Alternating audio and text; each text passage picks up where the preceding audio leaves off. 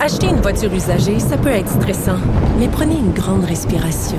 Et imaginez-vous avec un rapport d'historique de véhicule Carfax Canada qui peut vous signaler les accidents antérieurs, les rappels et plus encore. Carfax Canada. Achetez l'esprit tranquille. La Banque Q est reconnue pour faire valoir vos avoirs sans vous les prendre. Mais quand vous pensez à votre premier compte bancaire, tu sais, dans le temps à l'école, vous faisiez vos dépôts avec vos scènes dans la petite enveloppe. Hmm, C'était bien beau. Mais avec le temps, ce vieux compte-là vous a coûté des milliers de dollars en frais, puis vous ne faites pas une scène d'intérêt.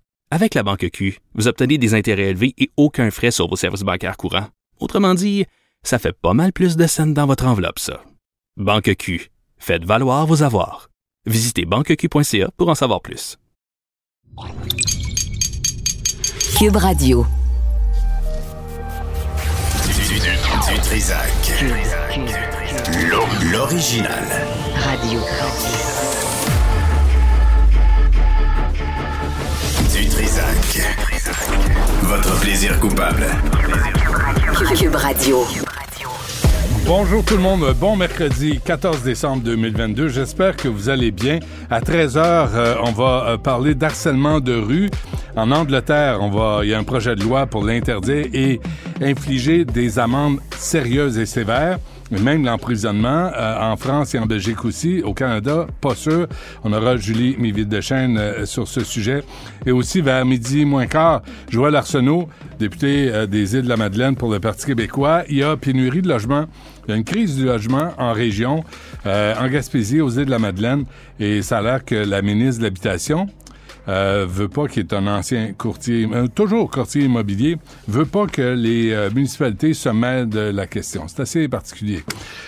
Tout d'abord, on a avec nous Sophie Moserol, euh, qui est responsable de la mobilité du transport au comité exécutif et conseillère de la ville dans le district Sainte-Marie. Madame Moserol, bonjour. Bonjour. Bon, on a vu hier, c'est une nouvelle qui choque euh, tout le monde. Euh, on, ce- cette petite fille de 7 ans dans l'arrondissement Ville-Marie qui a succombé à ses blessures, qui a été happée par une voiture, par un type qui a fui, qui a été euh, plus tard arrêté. Euh, d'abord, d'abord, je vais vous laisser la parole sur cette. parce que vous êtes mère de famille, là, on, on ressent tous la même, la même, la même tristesse. Ah, tout à fait. Euh, on est, euh, je suis dévastée là. Euh, ça a été, euh, ça a été une journée extraordinairement difficile hier, euh, aujourd'hui aussi. Euh, à chaque fois que ça arrive, hein, c'est, c'est, innommable là, euh, ce, ce genre de tragédie-là. Donc euh, oui, oui, c'est, euh, c'est pas évident. Mais vous, votre job, Mme Moserol, là, c'est de savoir ce qui s'est passé. Euh, Est-ce que d'abord, c'est vrai que Rouen, la rue Rouen, c'est devenu un raccourci pour le pont Jacques-Cartier à cause de la fermeture partielle du tunnel La Fontaine? Je vous cacherai pas que c'est un énorme chantier, là, le pont, euh, le pont tunnel. Donc c'est sûr que ça, ça, ça a eu des impacts. Ceci étant dit, ça fait euh, des mois qu'on travaille à mettre en place des mesures pour justement circonscrire le plus possible la circulation de transit pour que ça reste sur les artères puis qu'on n'ait pas euh, de véhicules qui n'ont pas d'affaires dans nos rues locales. là. Donc on a mis, euh, euh, on a interdit des virages à droite, on a déployé euh, 17 saillies là, dans le dernier mois et demi. Donc on on, on, on travaille très fort là, pour éviter euh, pour éviter qu'il y ait de la circulation de transit dans nos quartiers, mais c'est euh, c'est sûr que c'est euh, c'est pas évident là en ce moment. C'est un quartier qui est difficile aussi. Hein. On a vous l'avez mentionné, on a des infrastructures métropolitaines, il y a le pont, il y a des grandes rues artérielles, donc ça pose un défi supplémentaire, mais on, on travaille très très fort pour éviter que ce genre de situation là arrive. On n'aura pas le temps d'en parler, Mme Moserol, là, mais c'est encore le bordel, l'orgie des chantiers installés n'importe où, n'importe comment. Euh, on nous baratine avec Mobilité Montréal. Il n'y a rien qui fonctionne. Vous, vous êtes la responsable des transports. Euh, je, me, demande pourquoi vous n'êtes pas furieuse de la façon que c'est géré, parce que là, on vient d'ouvrir sur Sherbrooke. Dans l'Est, il y, a des, chantiers partout et n'importe où. Comment se fait que c'est pas géré comme du monde, ça? Mais on y travaille vraiment beaucoup. C'est pas évident parce qu'il y a énormément de chantiers, vous l'avez mentionné. Euh, 75% des chantiers, ce sont pas des chantiers villes. Donc, il y a vraiment un travail d'arrimage qui doit être fait. Euh, on y travaille vraiment résolument. D'ailleurs, on va avoir un forum là-dessus pour, pour que tout le monde puisse se sentir interpellé et qu'on trouve des solutions Je, ensemble. je- je vous interromps parce que le- votre euh, patronne, Mme Plante, m'a dit la même affaire. 75% des chantiers ne vous appartiennent pas. Puis c'est juste une parenthèse. Pourquoi Valérie Plante ne va pas à Québec et demande pas le, le, pouvoir de gérer les chantiers sur son territoire et d'arrêter d'être euh, dépendante des décisions d'Hydro-Québec, puis de Vidéotron, puis de Gaz Métro, puis de, de tout le monde. Pourquoi Valérie Plante ne demande pas le pouvoir absolu pour mieux gérer les chantiers? Mais écoutez, d'une manière ou d'une autre, des chantiers, il y en a qui sont inévitables. On le sait. On a des infrastructures comme le Vous pouvez les coordonner. Vous pouvez, oui, ils, vous demandent des permis. Vous pouvez dire oui ou non. Oui, ben c'est un défi. Ceci étant dit, M. Dutrisac, ce qui, ce qui est un équilibre à trouver aussi, c'est que d'un côté, on essaie de réduire le plus possible les chantiers. D'ailleurs, on l'a fait en marge euh, des travaux du pont Hein. On, a, on a revu tout notre calendrier de chantier. C'est près de 50 chantiers qu'on a reportés là, dans le secteur pour justement limiter le plus possible les entraves. D'un autre côté, on nous interpelle puis on nous demande de réaménager nos rues, de reconfigurer nos rues. Donc, c'est un équilibre qui est difficile à trouver, mais il faut aussi, à un moment donné, qu'on réponde à ces enjeux de sécurité-là. Puis ça, ça passe beaucoup par refaire nos rues, élargir les trottoirs, euh, mettre des saillies de trottoirs. Donc, il faut trouver cet équilibre-là entre éviter le plus possible les, nuisances, mais en même temps, il y a un travail qui doit être fait de transformer notre ville. Notre ville n'a pas été conçue pour un partage adéquat de la route, fait qu'il y a un travail à faire à cet égard-là. Ouais. L'ancien nous le demande. L'ancien de, de, Projet Montréal, le sémillant Luc Ferrandez, qu'on a enregistré, qu'on a euh, Luc Ferrandez qui dit qu'il faut écœurer les automobilistes, faut pour qu'ils arrêtent de prendre leur voiture est-ce que ça se peut que vous ayez écœuré à ce point les automobilistes qui perdent patience, qui soient imprudents et qui arrivent à des, accidents? Là, il y, a, neuf piétons dans les dernières semaines qui ont été happés. Est-ce que ça se peut que les automobilistes, c'est leur responsabilité, mais qu'ils soient tellement écœurés par la façon que vous gérez Montréal que finalement, là, ils en perdent patience et il arrive des accidents comme hier? Écoutez, je comprends qu'on peut être impatient quand on est coincé dans le trafic. Ceci étant dit, j'interpelle vraiment tout le monde à faire preuve de vigilance parce que oui, oui, c'est embêtant d'être coincé dans le trafic. Oui, c'est embêtant d'arriver en retard, mais en même temps, on ne veut pas revivre des situations qu'on a vécues hier. Non on, peut on peut pas on peut pas tolérer ça sur nos routes. Puis M. Dutrisac, je tiendrai à vous dire aussi que le parc automobile augmente plus rapidement que la population en général. Donc on a cet enjeu-là aussi. Oui, mais vous avez rétréci les rues, tu sais, puis vous écœurez les automobilistes. Mme Moserol, c'est sur Saint-Denis. Mais rétrécir les rues, on le fait au nom de la sécurité. Ben non, réduisez la vitesse. Réduisez. Ah, mais ça, ça a été fait déjà. Ben ça marche pas. OK, on, va y aller. Ben non, les gens ne respectent pas. C'est pour ça que ça prend un aménagement physique aussi. OK, on va y aller dans l'ordre. Euh, je lisais dans les articles, il, y a, un citoyen qui disait il y a un panneau d'arrêt qui est pas visible dans le coin de Rouen, euh, Partenay-Rouen. Est-ce que, est-ce que vous l'avez lu, ça, cet article-là? Puis est-ce que vous avez envoyé quelqu'un pour vérifier et pour changer le panneau et s'assurer qu'il soit visible? Ah, tout à fait. Là, le SPVM, évidemment, fait son enquête, mais nous, on a envoyé les squads post-collision, comme à chaque fois qu'il arrive quelque chose sur notre territoire. Euh, puis, on, les équipes ont été mobilisées sur place. Puis, évidemment, qu'il y a des correctifs à, apporter, on va le faire le plus rapidement mais possible. Mais l'ont-ils fait? L'ont-ils fait? Là, je comprends, tout le monde se, se déploie, tout le monde accourt, mais est-ce que quelqu'un prend des décisions et pose des gestes concrets? Est-ce qu'ils ont changé le panneau d'arrêt qui n'était pas visible? Je saurais pas vous dire si ça a été fait à l'instant, mais ça sera fait s'il y a besoin que ça soit plus visible, ça va être fait. Le SPVM aussi, on est en contact avec notre poste de quartier, il va avoir une présence plus accrue dans le secteur. On va, on va s'assurer de changer les choses, mais n'en demeure pas moins, Monsieur Dutrisac, que c'est un chantier énorme. C'est, tu sais, là, on parle de cette intersection-là, mais il y en a plusieurs à la ville de Montréal, des intersections qui sont difficiles. OK, mais là, j'en ai. un immense chantier. Euh, écoutez, je, je doute pas là, que tout le monde fait de son mieux. Là. Je, je doute pas de, de ça, Mme Moserol, là, mais euh, dans la presse, il y a Magali Loisel qui prend la parole, qui dit se battre depuis plusieurs années pour que les voitures qui circulent sur l'avenue Christophe Colomb ralentissent. Il y a trois écoles euh, sur, sur Christophe Colomb, entre Jarry et Rosemont. Qu'est-ce que vous faites là-dessus? Parce que euh, les gens, les citoyens disent, on appelle à la ville de Montréal, il n'y a pas de retour d'appel, on nous niaise, on répond pas à nos inquiétudes. Mais comme je vous le mentionnais, les inquiétudes, il y en a partout, puis la ville doit être refaite. Et il y a cet équilibre-là à trouver entre justement réaménager les rues, mettre en place des interventions. En même temps, je le réitère, faut aussi, c'est un, un, un, travail de, de, de, tous les instants et de, et de tout un chacun. Il faut aussi que quand on met des limites de vitesse, quand on met des interdictions de virage à droite, qu'elles soient respectées. Donc, mm. nous, on a une responsabilité comme administration de réaménager notre territoire, de sécuriser ces intersections-là. Mais vraiment, mais, je, non, mais je comprends, mais, il y a des demandes de feu de traverse, de brigadiers, puis on dit, les citoyens disent, puis ils n'ont aucune raison de mentir. Il n'y a pas de retour de la part de vos fonctionnaires. Allez-vous aujourd'hui lancer un mot d'ordre à vos fonctionnaires puis dire quand un citoyen appelle, quand un groupe de citoyens appelle puis il dit là ce coin de rue là est dangereux, vous allez vous lever le cul de votre bureau puis vous allez sur place puis vous allez faire un rapport le jour même. Puis on va arrêter de niaiser parce que c'est la vie des gens là qui sont en, qui est en jeu. Tout à fait. Ceci étant dit, je, nos fonctionnaires travaillent diligemment aussi, sont tout aussi préoccupés que nous. Il y a des évaluations parfois qui doivent être faites avant de, de, changer un sens de rue, avant de mettre un dos d'âne. Il y a quand même des évaluations qui doivent être mises en place. On peut pas euh, euh, déployer là, instantanément parce qu'on ne veut pas non plus générer plus de problématiques qu'on en règle. Donc, c'est sûr qu'il y a des évaluations à faire, c'est sûr qu'il y, a, une réflexion territoriale à avoir, mais je peux vous dire qu'à la fois les élus puis notre administration, c'est quelque chose qu'on porte depuis début 2017 quand on est arrivé. La sécurisation de nos quartiers, c'est au cœur de nos préoccupations. Puis je peux vous garantir, M. Dutrisac, que les fonctionnaires de la, de, de, de la ville de Montréal aussi. Oui. En tout cas, ça, euh, permettez-moi d'en douter, là, parce qu'on voit les résultats concrets sur le terrain, puis c'est pas fameux. Euh, honnêtement, Mme Moserol, là, je vous dis ça amicalement, mais on n'est pas impressionné par le travail.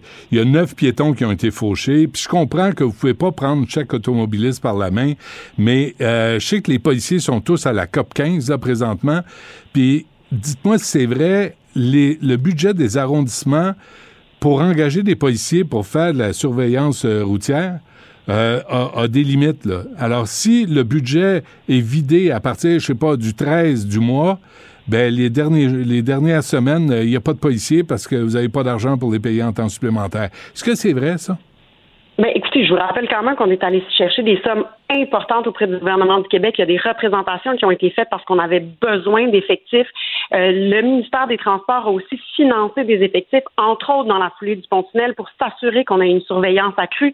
On a aussi l'équipe de l'escouade mobilité qu'on est venu élargir dans les dernières années, qui eux aussi, on le voit pas souvent parce que souvent ils règlent les problèmes avant qu'ils arrivent, ils interviennent en amont, mais qui sont présents sur l'ensemble du territoire. On a mis en place aussi une paramunicipale qui s'appelle l'agence de mobilité où on a des, des, agents qui circulent sur le territoire pour s'assurer euh, euh, que, que, que, tous les, les citoyens là, respectent la réglementation. Donc, vraiment, on est assez outillés là, pour, euh, pour mettre ça en place. Puis comme je vous dis, bien évidemment, nous, on continue à réaménager les rues. Puis je vous entends, je le sais que c'est embêtant des chantiers. Puis je le sais que des fois, ça implique des retraits de places de stationnement, ça implique de changer nos habitudes. Mais en même temps, quand on fait ces projets-là, c'est tout le temps avec en tête la sécurité de nos citoyens. Je comprends. J'en doute pas, mais il reste que Magali Loisel, vous avez son nom.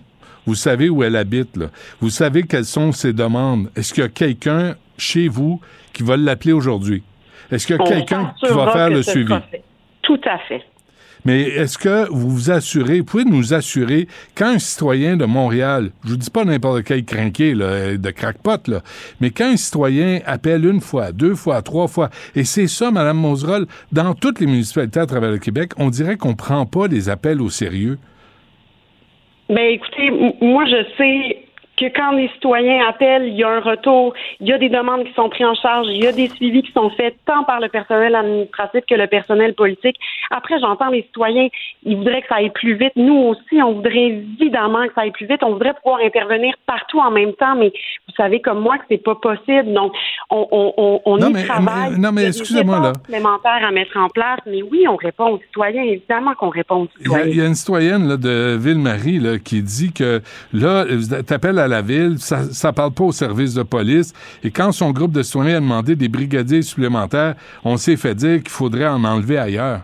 On peut pas avoir des réponses de cabochon comme ça, Mme Moserol, par les fonctionnaires. On est la première administration qui a augmenté les budgets pour les brigadiers pour qu'on puisse en, engager plus. Et on travaille de concert avec nos postes de quartier. Évidemment qu'on est en contact avec eux. D'ailleurs, les demandes qui ont été faites euh, dans le secteur sont en traitement au SPVM. Puis il y a vraiment un arrimage avec nos, nos partenaires du SPVM, nos postes de quartier. Pourquoi c'est long? pourquoi, pourquoi c'est long de déployer des brigadiers? Là? Les policiers, là, ils se font un plaisir pour aller changer lumières. Je n'ai vu un, moi, sur euh, Saint-Antoine ce matin. Il n'y avait pas de circulation, mais il y avait un policier qui changeait les lumières. Ça, un 100 000 bien placé.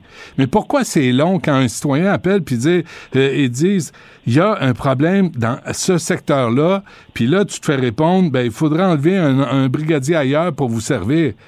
Allez-vous parler à vos fonctionnaires qui répondent pas des conneries comme ça? Plus comme ça. On a vraiment augmenté les budgets, on a augmenté la marge pour pouvoir rajouter des brigadiers sur le territoire. Ouais. Je vous cacherai pas par ailleurs qu'on vit avec une pénurie de main-d'œuvre aussi. hein. Donc, c'est une chose de faire une demande, il faut l'évaluer. Après, il faut embaucher des gens. D'ailleurs, on a mobilisé les ressources de l'agence de mobilité pour pouvoir pallier euh, aux besoins là, euh, s'il y a des manquements sur le territoire. Mais il y a ce défi supplémentaire-là aussi qui est, qui, qui- qui est dans tous les milieux en ce moment, euh, qui est de trouver finalement des employés. Mais jamais on veut faire de compromis sur la sécurité. Donc, évidemment, tout le monde y travaille. Là. Puis, comme je vous dis, on a mobilisé les gens de l'agence de mobilité aussi pour pouvoir venir donner un coup de main aux besoins dans les secteurs qui sont plus problématiques. Est-ce qu'il y a Donc, trop de monde qui décide dans les transports à Montréal?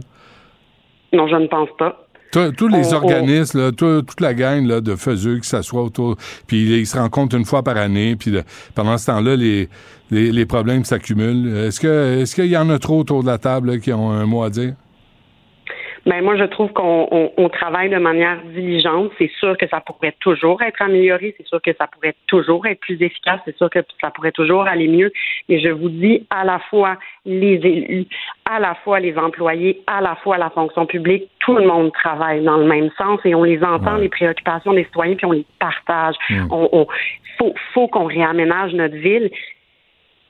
On faut- y va une rue à la fois, un coin de rue à la fois. On met en place des mesures tactiques, on met en place des mesures plus lourdes à plus long terme, mais c'est un travail de tous les instants. Allez-vous, doit- euh, avant qu'on se quitte, là, Mme Mosera, allez-vous vérifier si effectivement c'est devenu euh, une rue euh, pour euh, de raccourci là, annoncé sur Waze là, pour passer plus vite au pont Jacques-Cartier? Allez-vous vérifier ça? Allez-vous vous assurer qu'il y a un panneau d'arrêt qui est visible? Allez-vous là faire la job qui aurait dû être faite avant? Tout à fait. On va poursuivre euh, nos efforts. On est en travail constant. On rajoute des mesures et, et effectivement, on va, on va intervenir au mieux de nos capacités. Là, si, euh, si, si tant est qu'il y a des choses à faire, elles seront faites. Je peux vous le garantir. Quel est votre message en conclusion aux automobilistes à Montréal? Ben, écoutez, euh, comme je le mentionnais tout à l'heure, je pense que la question de vision zéro, la question de sécuriser nos quartiers, c'est une responsabilité qui est partagée. C'est un travail de tous les instants. Euh, on fait notre bout. J'aimerais juste vraiment, encore une fois, sensibiliser les gens. Puis je le sais, c'est frustrant d'être coincé dans le trafic, mais mais, mais cet impa- l'impact des fois de, de, de notre impatience au, volant est énorme. Donc, je- je- j'encourage les gens à faire preuve de bienveillance de, de, de vigilance sur nos routes. Bon, euh, parfait. En tout cas, euh, on se souvient des paroles de Luc Ferrandez, là, qui était du, de Projet Montréal, qui disait d'empoisonner la vie. On, peut l'écouter si vous voulez bien, Mme Moserol. Je pense qu'il faut se rappeler aussi quelle est la politique euh, globale de Projet Montréal. On l'écoute ensemble. Si on veut agir sur les changements climatiques, il faut nuire à la possession de la voiture individuelle, il faut nuire à l'utilisation de la voiture au centre-ville. Et la congestion est une solution. Rendre la vie difficile aux automobilistes. Êtes-vous d'accord avec ça aujourd'hui, vous? Non, je partage pas tout à fait ces propos. Je pense qu'il y a des gens qui n'ont pas le choix de se déplacer en automobile parce qu'ils ont des horaires atypiques, parce qu'il n'y a pas une offre de transport adéquate. Ça, c'est autre chose aussi. On travaille très fort pour pouvoir bonifier nos projets de transport en commun. C'est pas possible qu'en 25 ans, on n'ait pas vu une nouvelle station de métro à Montréal. On, travaille sur la ligne bleue, on en est très content. Mais il faut mener de front ces projets-là aussi parce qu'il faut offrir des options aux citoyens. Donc, que ce soit le transport en commun, euh, que ce soit Bixi, euh, que ce soit euh, les, les- les partenaires de l'autopartage, il faut qu'on soit capable d'offrir des, des alternatives aux citoyens pour qu'ils puissent les prendre. Mais on est quand même chanceux à Montréal, on a un réseau structurant intéressant, mais il faut qu'on accélère ces projets-là Ouais. aussi. Bon, en tout cas, une pensée pour la petite Maria qui est décédée sept ans hier.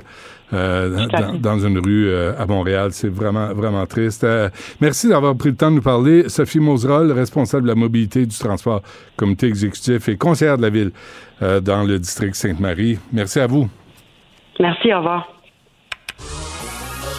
Nicole Gibaud. Une chronique judiciaire. Madame la On juge. s'objecte ou on s'objecte pas? C'est ça le droit criminel. La rencontre. Gibaud du Trisac. Nicole, bonjour. Bonjour, Benoît. Bonjour. Alors, euh, euh, on attend, on attend. C'est qui ça, Boyanchi?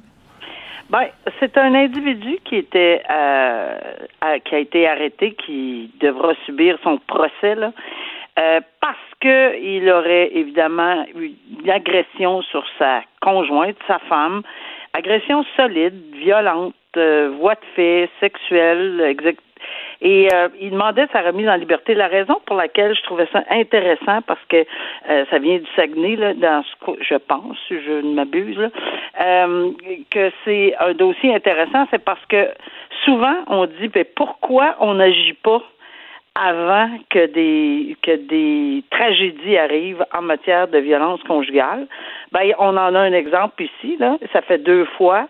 Il a encore récidivé, même s'il y a une présomption d'innocence, là, il était. C'est parce que lorsqu'on fait les enquêtes du cautionnement, euh, on, on, on, rapporte les faits, même si c'est par oui dire, là, on a le droit à l'enquête sur caution. Alors, ce qui est rapporté, c'est qu'effectivement, il aurait récidivé. Il aurait récidivé envers sa, la même conjointe. Il s'est pas présenté en Ontario alors qu'il devait se présenter euh, pour euh, puis qu'il devait faire face à la justice tous ces éléments-là ont été plaidés, puis il voulait sa remise en liberté encore. Ben, souvent, on voit qu'on a l'élastique euh, très long et qu'on dit ah, OK, on va te donner une deuxième chance. Puis malheureusement, souvent, des, on, ce filet de sécurité qu'on a, euh, ça, ne protège pas les, les, les, présumées victimes. Ben ici, le juge a mis euh, tout en marche, puis c'est non. Il ne peut pas être remis en liberté. C'est long, là, attendre un procès normalement. Là. Alors, il va être en euh, détention tout ce temps-là. Sa mère, il comprend à peine le, le, le, le français. C'est un individu euh, chinois et dans ces circonstances-là, ça prenait un, une, ça prend des interprètes mandarins c'est compliqué, ça n'a pas de bon sens, c'est long, c'est pénible, c'est douloureux parce que c'est pas évident d'avoir ceci euh, pour des procès et ou peu importe euh, quelque procédure que ce soit, parce que il faut qu'ils comprennent quand même. Alors dans les circonstances, au Saguenay, c'est ça. Euh, et euh, il, ne sera pas remis en liberté. Alors, il a beaucoup, beaucoup insisté. Euh, sa mère a voulu mettre euh, de l'argent, mais c'est on n'achète pas une remise en liberté. On, le juge a constaté effectivement que c'était trop dangereux. Il risquait de s'évader. Il n'y a pas de lien, il n'y a rien qui le retient au Saguenay. Il n'y a pas de hmm. famille, il n'y a rien, rien, rien. Mais qu'est-ce qu'il faisait là? Il y avait un problème de jeu. Ben, là, et lui, ce type-là, il était au, euh, au, Canada depuis 2008. Ouais. là, il est en prison. Il pourrait en profiter pour apprendre le français? Il pourra en profiter pour apprendre le français parce qu'il n'y aura pas le choix, là, parce qu'il n'y a pas il y a pas d'interprètes qui vont le suivre euh, au centre de détention, ça c'est clair. Il va être obligé de se, débrouiller. Et, et, effectivement, euh, c'est un dossier que je trouve intéressant parce qu'on l'a pas remis en, en liberté. Puis il n'y a pas 5000 pièces, il n'y a pas rien, il n'y a pas de lien, il n'y a pas, tu sais, il, il ne respecte pas les conditions des gens en Ontario, alors il pouvait pas. Donc le juge, à mon avis, je salue la décision du juge de ne pas le remettre en liberté dans ben les circonstances. Bon. Et un ancien enseignant du secondaire, euh, un petit peu pervers, hein? Oui, ce, ce, monsieur avait des problèmes, il faisait des jeux avec évidemment euh, ses étudiants, mais ça, c'est un autre dossier que ça fait de plus en plus de dossiers dont on se parle où c'est loin, loin, loin les, les crimes dans le temps. Et on pense toujours que c'est pas possible. On a souvent évoqué que le temps, euh, ça faisait en sorte que ça faisait pas des entre guillemets des victimes parfaites, que euh, bon c'était difficile de, de, de de résumer la preuve finalement hors de tout doute raisonnable. Bon, ben ici, euh, c'est pas le cas pour l'ex-enseignant qui a 75 ans maintenant et il, euh, il a eu un verdict évidemment de culpabilité pour ces espèces de jeux qu'il faisait, là, des espèces de jeux de vérité ou conséquences qu'il faisait avec euh, avec des, des mineurs. Bon. Euh, et, et, et évidemment, euh, puis il a récidivé dix ans après. Il y avait une fois, deux fois, mais le juge, la juge, pardon, l'a pas cru parce que c'est sûr qu'on est dans, loin dans le temps. On est en face d'une personne qui, qui nie. Puis en face d'une, à l'époque c'était une présumée victime, maintenant c'est une victime, ce sont des victimes. Et c'est pas toujours facile, hors de tout doute raisonnable. Ben ici, euh, ces explications sur la grossière indécence puis les incitations à des contacts sexuels n'ont pas été crues. Point final. Mhm. Et ça, c'est un des critères. C'est la première chose, c'est la première question qu'un juge doit se poser. Est-ce que vous croyez l'accusé? Si la réponse c'est non, ben c'est c'est sûr qu'il faut savoir si on a un doute raisonnable. Mhm. Mais après avoir posé toutes ces questions-là, ben c'est ça, coupable. Bon, et euh, Ligue de hockey junior majeur du Québec, c'est Martin Leclerc de Radio-Canada qui révèle cette histoire, un autre cas de viol collectif.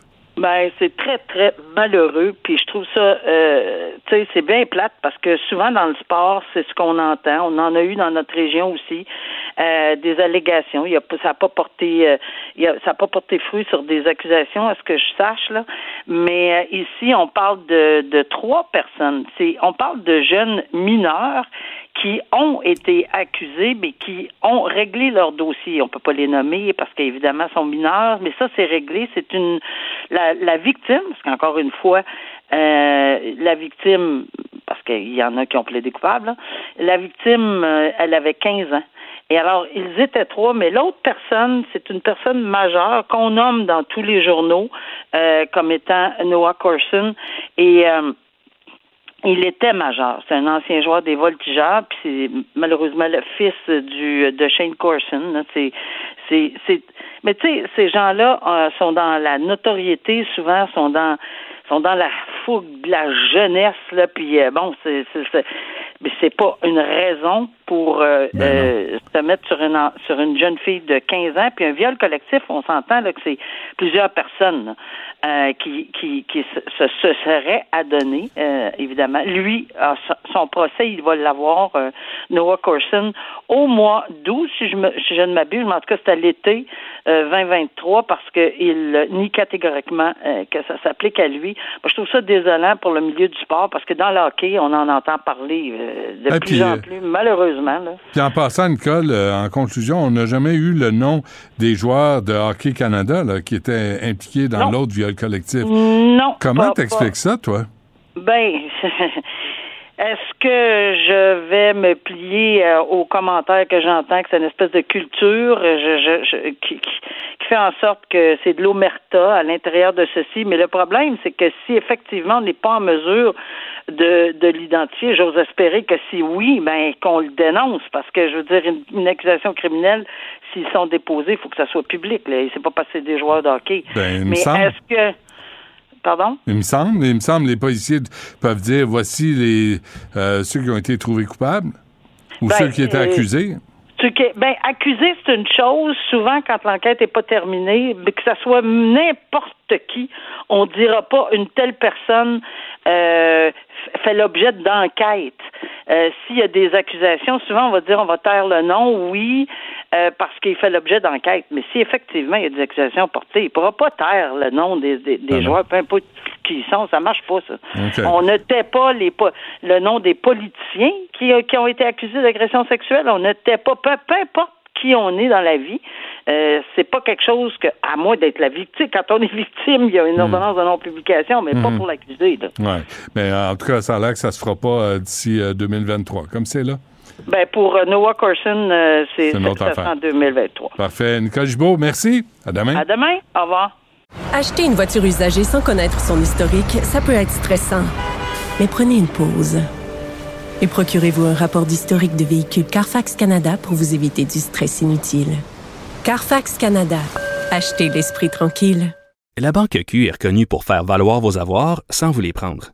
Mais quand vous pensez à votre premier compte bancaire, tu sais, dans le temps à l'école, vous faisiez vos dépôts avec vos scènes dans la petite enveloppe. Hmm, C'était bien beau. Mais avec le temps, à ce compte-là vous a coûté des milliers de dollars en frais, puis vous ne faites pas une scène d'intérêt. Avec la Banque Q, vous obtenez des intérêts élevés et aucun frais sur vos services bancaires courants. Autrement dit, ça fait pas mal plus de scènes dans votre enveloppe, ça. Banque Q. Faites valoir vos avoirs. Visitez banqueq.ca pour en savoir plus. Benoît Dutrisac. Sacramouille que c'est bon. Du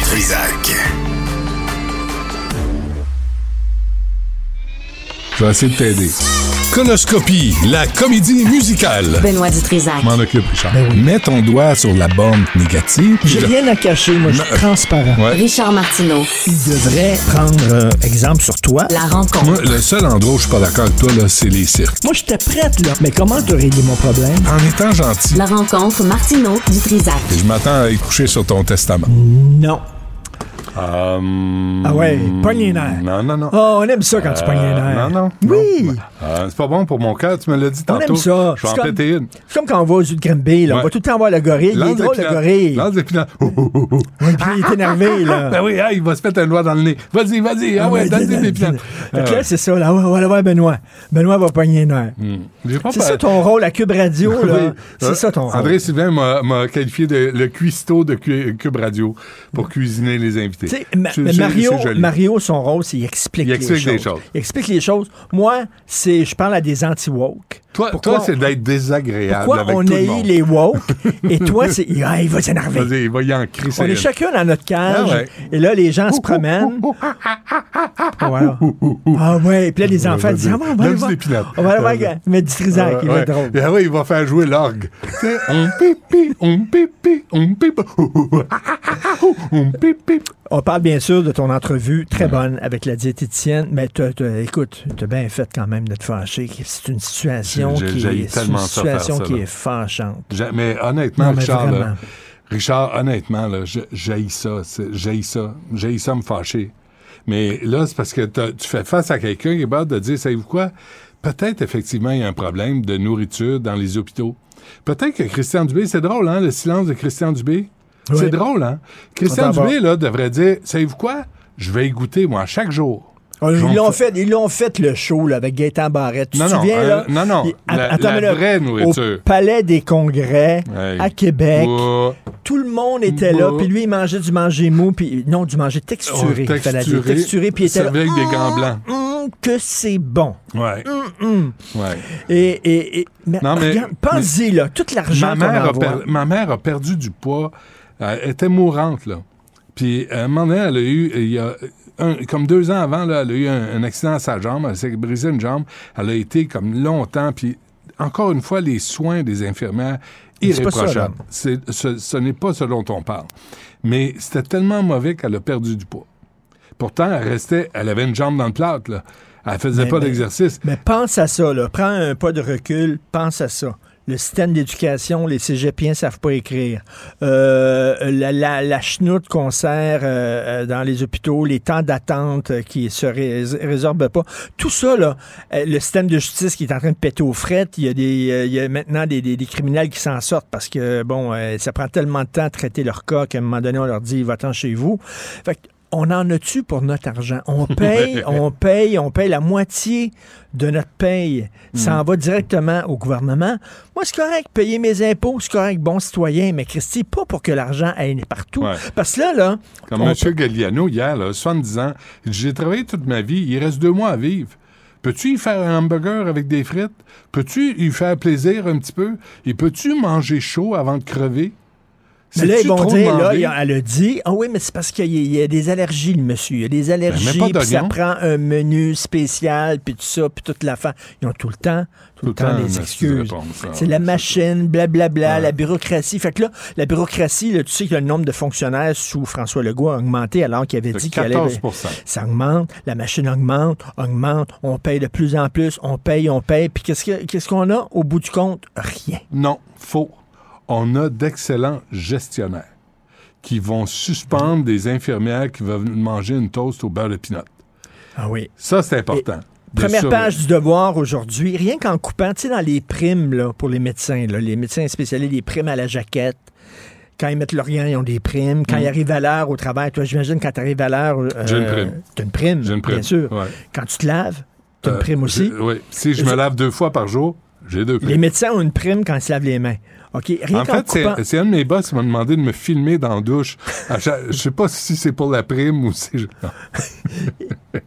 Et quand ils ont, ils ont rien que coupé les primes inutiles, Ouais. ils ont ramassé un milliard de dollars. C'était un milliard de dollars Ouais. en primes, en niaiserie, tout ça. T'imagines, ça, c'est rien que euh, euh, euh, une opération là, Mais de dégraissage. exemple Si on fait ça- ça ailleurs, si on fait cette opération-là dans le Ouais. système d'éducation, hein, euh, les subventions qu'on donne aux entreprises qui sont bancales, qui sont des canards Ou, boiteux, ou à on parle Pepsi, sais, donner des là. subventions à Pepsi. À Heinz. Ah oui.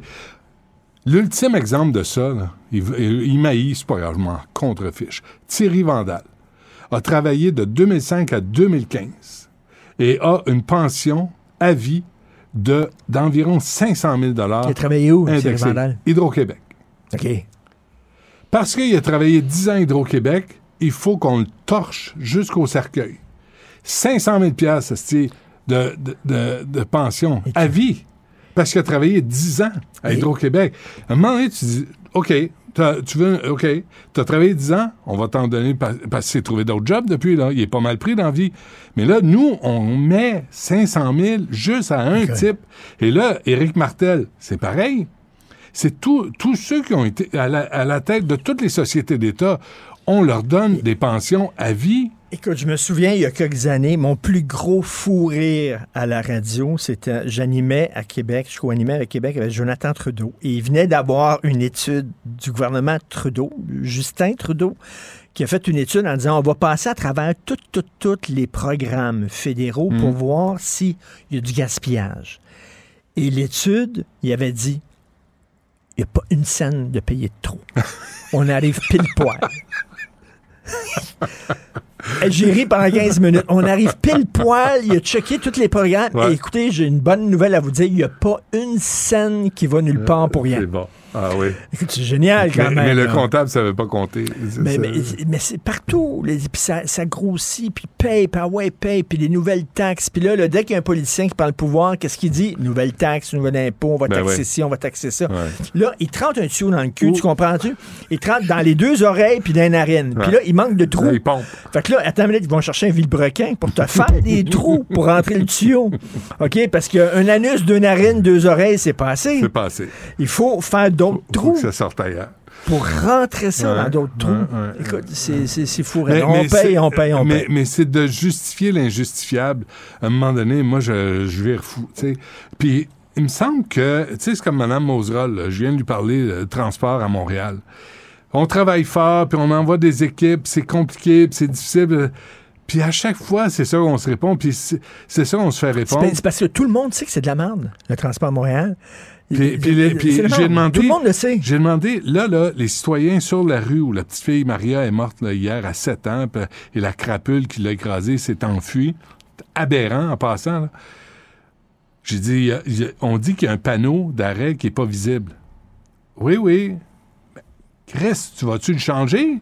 Vas-tu le faire changer? Vas-tu exiger qu'aujourd'hui, ce panneau soit visible? Parce qu'il y a une petite fille qui Mais est morte. gens vont dire non.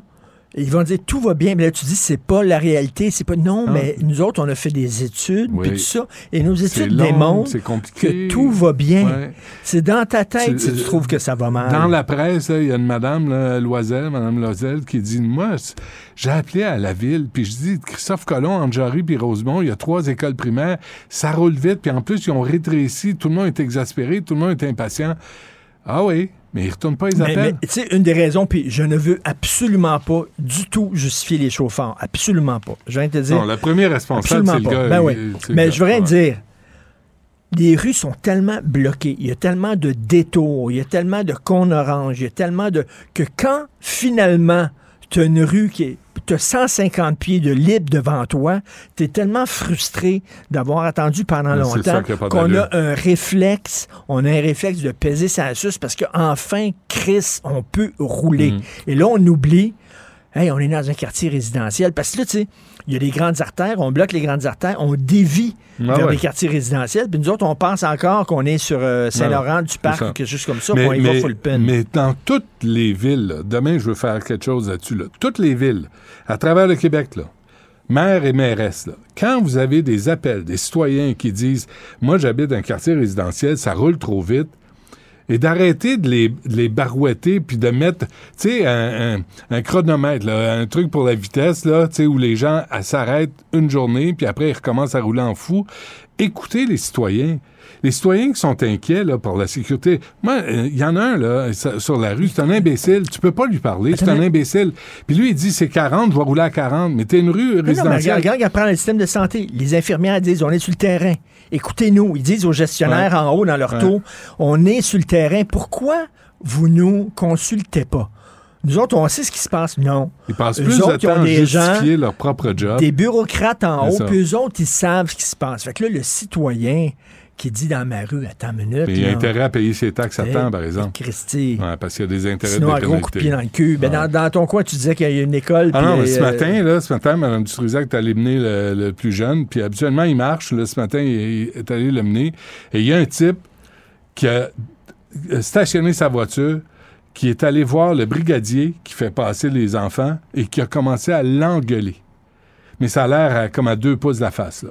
Avec du- des, des, des gestuels Comme, de comme on là. engueule les arbitres, là. Comme on engueule quand Les on est un là. débile. Et là, tu dis, le gars, il a dû perdre une minute à attendre pour que les enfants puissent traverser la rue. On, est rien que une gosse. Mais lui, il stationne, puis il va en perdre cinq pour l'engueuler. Ben ouais. C'est- quoi la mentalité des Québécois dans- euh, au volant? Tu sais- tu sais, partout, on le dit combien de fois, tu vas n'importe où, tu mets le pied dans la rue, les automobilistes s'arrêtent. Au Québec, tu mets le pied dans la rue, les à automobilistes Montréal, c'est accélèrent. pire. Moi, des fois, je me dis tout le temps, pourquoi à Montréal, c'est la seule ville au Québec où tu peux pas tourner à droite sur un feu rouge? Pourquoi? Ben là, je le sais pourquoi. Parce qu'on est tweet. Parce qu'on est des sauvages. On, C'est ça. on conduit mal. Et je, je m'inclus là-dedans. On Quand est je tous- dis on, on- on a- j'ai tendance Absolument. à aller trop vite. Oui, mais on est tous, à un moment donné, chauffards. On est tous imprudents. Ouais. Puis euh, il y, a, il y a une réflexion à avoir au, au nom de cette petite fille-là moi, je 7 ans pense qu'à cause des médias sociaux, tout va vite, ces médias sociaux, puis on veut que la vie aille vite comme ça, puis là, on il y a est, trop on de est voitures. rendu Mais il y impatient. a trop de voitures. Le nombre de voitures a explosé. tu sais. Tout le monde a huit voitures. Fait qu'à un moment donné, tu peux Tu sais, pas avoir tu- autre chose que des Tu bouchons. sais que si t'appelles ma blonde, Sophie, Madame Martineau, elle va te gifler. Non. Toi, tu parles de ta femme en disant Madame Dutrisac. Non, mais moi, je me suis entendu avec Mme Dutrisac. Madame Dutrisac, tu dis ça, là, Elle, elle Sophie, ça là, elle, elle se lève, elle te gifle. Ben, elle me giflera pas, d'ailleurs, là. Ça, c'est la première affaire. Il faut qu'elle- comprenne ça, là. Elle va se lever tôt pour euh, arriver à faire ça. Mais Joël, deuxièmement, Joël moi- l'appelait Madame Martineau. Il l'avait, elle était, Ben. elle était chroniqueuse, puis il Ah, à Radio-Canada, je puis il l'appelait. Madame Martineau. Non, moi, je me suis entendu avec Mme Dutrisac, puis on dit on va préserver notre vie privée. Et ce que je dis, moi, ne l'implique pas dans la vie. Ouais. Fait que si je la nomme, puis elle se ramasse ailleurs, ou à une école, ou un conseil d'établissement, ou un autre job, Mm. Euh, oui, t'es la femme de Dutri- D'abord, t'es pas la femme de, t'es un individu comme tel. T'as pas été associé à ton mari ou à ta femme. Puis c'est comme ça qu'on préserve notre vie privée. Parce que, sais-tu quoi? Ça existe encore, la vie privée. Non. Il faut être transparent, mon gars. Il Ben faut non. tout dire. Ouais. OK, ben je vais te le dire. J'étais dans un débat l'autre jour, j'étais dans un débat, puis le, débat, c'était il faut dire son salaire. Il faut, faut, faut que tous les gens sachent tout. Puis, combien Tout. tu fais? Je l'ai pas dit. OK, va-t'en là-bas. OK. Si tu veux pas me le dire. Salut, Salut. à demain. Acheter une voiture usagée, ça peut être stressant, mais prenez une grande respiration. Et imaginez-vous avec un rapport d'historique de véhicule Carfax Canada qui peut vous signaler les accidents antérieurs, les rappels et plus encore. Carfax Canada. Achetez l'esprit tranquille. La Banque Q est reconnue pour faire valoir vos avoirs sans vous les prendre. Mais quand vous pensez à votre premier compte bancaire, tu sais, dans le temps à l'école, vous faisiez vos dépôts avec vos scènes dans la petite enveloppe. Hmm, C'était bien beau. Mais avec le temps, à ce vieux compte-là vous a coûté des milliers de dollars en frais, puis vous ne faites pas une scène d'intérêt. Avec la Banque Q, vous obtenez des intérêts élevés et aucun frais sur vos services bancaires courants. Autrement dit, ça fait pas mal plus de scènes dans votre enveloppe, ça. Banque Q. Faites valoir vos avoirs. Visitez banqueq.ca pour en savoir plus. Benoît Dutrisac. Sacramouille que c'est bon. Du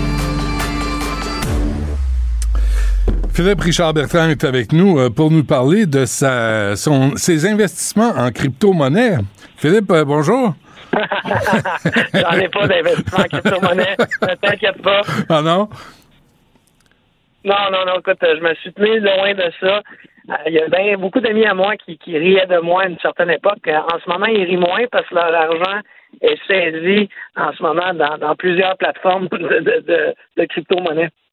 Mais là, le, le- a- c'est quoi, là? Il y en a un qui faisait la promotion, le Sam Backman-Fried, euh, qui, lui, avait une plateforme là, pour investir. Il- quoi, il s'est fait arrêter? Oui, il s'est fait arrêter au Bahamas parce qu'il est accusé par le gouvernement américain de, fraude potentielle. Ça, reste à être démontré à la Cour. Mais c'est une personne qui a, levé plusieurs milliards de dollars euh, dans les crypto-monnaies. Et euh, du jour au lendemain, avec la chute du montant des crypto-monnaies, euh, s'est retrouvé avec euh, trop d'investissements à risque. Et par peur que tous les clients retirent leur monnaie, mais ben, les sites en question, quand ça leur arrive, ils empêchent leurs clients de retirer leur argent. Et ce qui crée, veut, veut pas, effet boule de neige. Et ces sites-là, après, sont obligés de se mettre sur la loi de la protection de la faillite. Et là, tu comprends que les gens ne sont pas capables de retirer leur argent.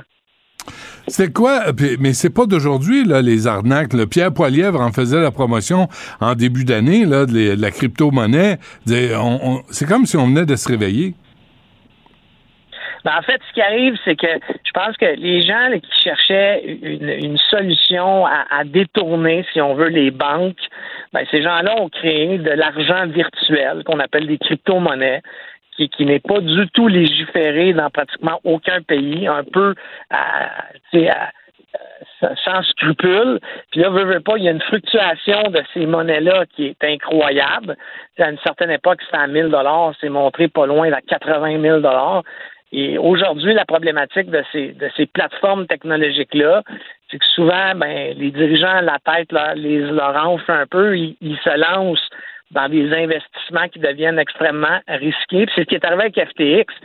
FTX, c'est pas la plateforme qui a eu un, problème technologique, si on veut. C'est que le président de cette entreprise-là s'est mis à faire des investissements colossaux à droite et à gauche, et c'est ces investissements-là qui ont perdu toute leur valeur, ce qui fait en sorte que euh, les investissements ont perdu de la valeur, le, crypto-monnaie en soi a aussi perdu de la valeur, mais là, les gens ont eu peur et essaient de retirer leur argent et c'est ce qui fait en sorte que la plateforme technologique n'est plus capable de rembourser les gens parce qu'il y a plus de demandes de remboursement que d'argent à cause de la dévaluation dans les comptes de banque de cette entreprise-là. C'est là où ça a pété. Oui, ça a complètement pété. Tu comprends que si, admettons là, que la, crypto est à 60 000 puis tu fais des investissements, la journée où la crypto tombe à 15 000, ben, un, ton argent est pris dans l'investissement. Deux, ta crypto, elle vaut plus 60 000, elle vaut 15 000. Si tu un consommateur, si tu monsieur et madame tout le monde comme toi et moi, tu vas peut-être être tenté de retirer ton argent. Là, la problématique, c'est que l'argent que tu leur as prêté, eux-mêmes l'ont prêté. Alors, ça fait un effet boule de neige. Et tu comprends que dans le système bancaire, je dis pas que ça serait jamais arrivé. Il y a d'autres problèmes dans le système bancaire. Mais une affaire comme ça, ça serait jamais arrivé. Parce qu'une banque ne peut pas se prêter de l'argent à elle-même. Hmm. Mais comment, comment est-ce que Pierre Poilievre a pu voir l'avenir de l'économie dans la crypto-monnaie? En fait, je pense que, euh, puis, puis je connais pas sa position euh, directe, mais je pense qu'il y a un avenir dans les crypto-monnaies. Il va falloir que le Canada se dote de sa propre monnaie virtuelle. Parce que tu comprends que s'il y avait un dollar canadien virtuel, Là, ça ferait du sens parce qu'il y aurait un contrôle gouvernemental, un contrôle des banques. Euh, deuxièmement, cette monnaie virtuelle-là serait adossée à des actifs, le PIB du Canada. Le problème en ce moment, c'est que c'est pas du tout, du tout réglementé et adossé à aucune valeur. Mais, en même temps, ça, ça sert juste aux bandits, ça, Philippe Richard, euh, puis euh, au dark web, puis euh, aux, trafiquants de drogue, la crypto-monnaie. Je sais pas pourquoi on, légaliserait ça. On a déjà le dollar. Il me semble que ça fonctionne. Je suis d'accord avec toi que pour l'instant, les histoires qu'on entend, c'est que les gens, c'est plutôt les gens un peu euh, Il faut pas oublier non plus que si tu as fait des gains sur ta crypto-monnaie au Canada, c'est considéré, c'est taxable. C'est taxable comme un gain en capital, ce que les gens oublient souvent. En d'autres mots, si tu avais de la crypto à 10 tu l'as vendu à 15 ben le 5 de, de profit que tu as fait dessus, faut que tu paies des taxes là-dessus. Là. Ça s'appelle un gain en capital. Hmm. Souvent, les gens oublient ça. Mais d'avoir une monnaie virtuelle, euh, de, sachant que de plus en plus, il est difficile de payer en argent comptant. Il y a, même des, des endroits où ils ne prennent plus le cash. Bon, le Canada se dote d'une monnaie virtuelle, c'est pas fou. Est-ce qu'on en a besoin? Effectivement, je pense pas. Mais moi, c'est moi personnellement, j'ai pas, j'ai pas profité de cette vague euh, de, des crypto-monnaies d'aucune façon. Moi, je préfère faire peut-être moins d'argent, mais avoir moins de soucis quand mon argent est en banque. Hmm. Bon, ben alors, c'est, est-ce qu'on peut dire que c'est la fin de la crypto-monnaie, puis euh, on va passer à un prochain appel parce que ça coûte cher? Ben, plus, pas la fin, mais ça va être euh, une période où, d'après moi, là, dans les prochaines années, on va réglementer au même titre qu'une banque est réglementée, parce que l'affaire de FTX fait des ravages en ce moment. Surtout que la société était basée au Bahamas, ce qui rend les choses compliquées parce que c'est une juridiction spéciale euh, où il n'y a pas d'impôts et de taxes, comme vous le savez, au Bahamas. Hmm. Donc, ça rend les choses compliquées. Mais ça va être réglementé. Parfait. Philippe euh, Richard Bertrand, merci. On se reparle la semaine prochaine. À la semaine prochaine. Acheter une voiture usagée sans connaître son historique, ça peut être stressant. Mais prenez une pause. Et procurez-vous un rapport d'historique de véhicule Carfax Canada pour vous éviter du stress inutile. Carfax Canada. Achetez l'esprit tranquille. La Banque Q est reconnue pour faire valoir vos avoirs sans vous les prendre. Mais quand vous pensez à votre premier compte bancaire, tu sais, dans le temps à l'école, vous faisiez vos dépôts avec vos scènes dans la petite enveloppe. Hmm, c'était bien beau. Mais avec le temps, à ce compte-là vous a coûté des milliers de dollars en frais, puis vous ne faites pas une scène d'intérêt. Avec la banque Q, vous obtenez des intérêts élevés et aucun frais sur vos services bancaires courants. Autrement dit, ça fait pas mal plus de scènes dans votre enveloppe, ça. Banque Q, faites valoir vos avoirs. Visitez banqueq.ca pour en savoir plus. Réagissez avec Benoît Dutrisac par courriel. Dutrisac à commercialcube.radio. La rencontre du rocher du Trisac. Dans ce cas-ci, est-ce que c'est criminel? Pantoute. Une dualité qui rassemble les idées. Mais non, tu peux pas dire ça. Hein? On rembobine cette affaire-là. Non, non, non, non. Prends soin de toi, là. Oui, hein? tu me protèges. Je le sais. Compte toi-même. La rencontre du rocher du Trisac. Écoute Benoît quand je parle.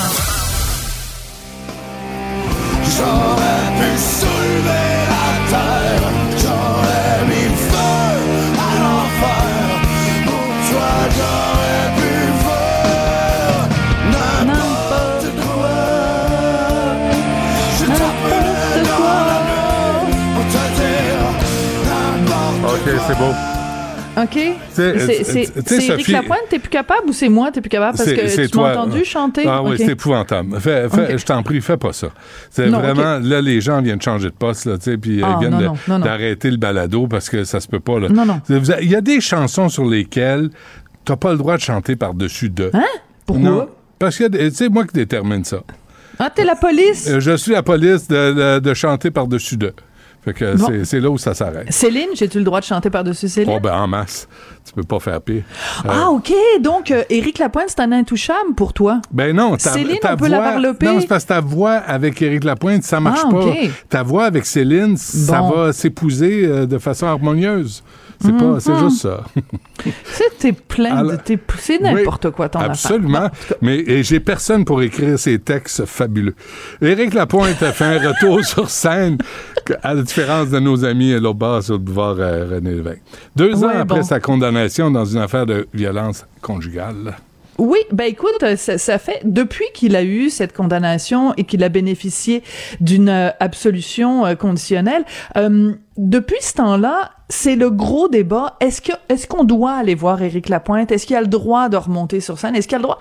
Il y a juste une réponse à ça. C'est le public qui décide. À partir du moment où la justice s'est prononcée, à partir du moment où la police a fait son enquête, à partir du moment où ce, ce gars-là a fait face à la justice, mais il n'y a plus aucune position à avoir à part c'est à vous de décider en votre âme et conscience si ça vous tente d'y aller. Il n'y a, pas- il y a pas de petite police, pour reprendre l'expression qu'on a utilisée euh, qu'on a utilisée tout à l'heure, il Mhm. n'y a pas de petite police de la morale qui peut nous dire vous avez pas d'affaire à aller écouter Éric Lapointe. T'es qui, toi? Je parle pas toi, Benoît Dutrisac, mais t'es qui, toi, le petit donneur de leçons de la bien-pensance, de me dire qui j'ai le droit ou pas d'aller voir en spectacle? Ça nous appartient à partir du moment où la justice s'est prononcée. Alors, ce qui se passe, c'est que euh, donc ça faisait quatre ans en fait que euh, Éric Lapointe avait fait son euh, pas fait son fameux spectacle de fin d'année. Alors il y a quelques jours sur Facebook, il a fait le message suivant qu'on va écouter au complet. C'est un petit peu long mais ça vaut la peine On pour comprendre le ton, le Parfait. ton de de notre petit monsieur. Ça fait quatre ans que j'ai pas passé le temps des fêtes avec vous autres. Pour moi, les fêtes, ça se passe en famille. Et cette année, on va être une grande famille. Une grande famille qui se retrouve. Je vous attends le 23 à Québec, le 31 à Montréal. Ensemble, on défonce l'année. On a très hâte de vous voir.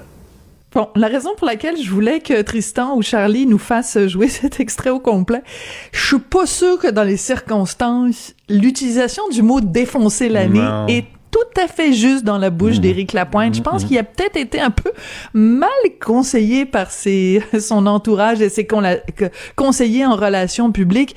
Puis il, il a il a l'air un peu sur le pilote automatique dans cette vidéo-là. On a l'impression qu'il lit un texte. C'est c'est c'est c'est pas vraiment le rocker Éric Lapointe euh, plein d'énergie qu'on a déjà connu, mais euh, mais bon, de, On vieillit tous. On vieillit tous. Peut-être euh, Eric a moins d'énergie qu'avant.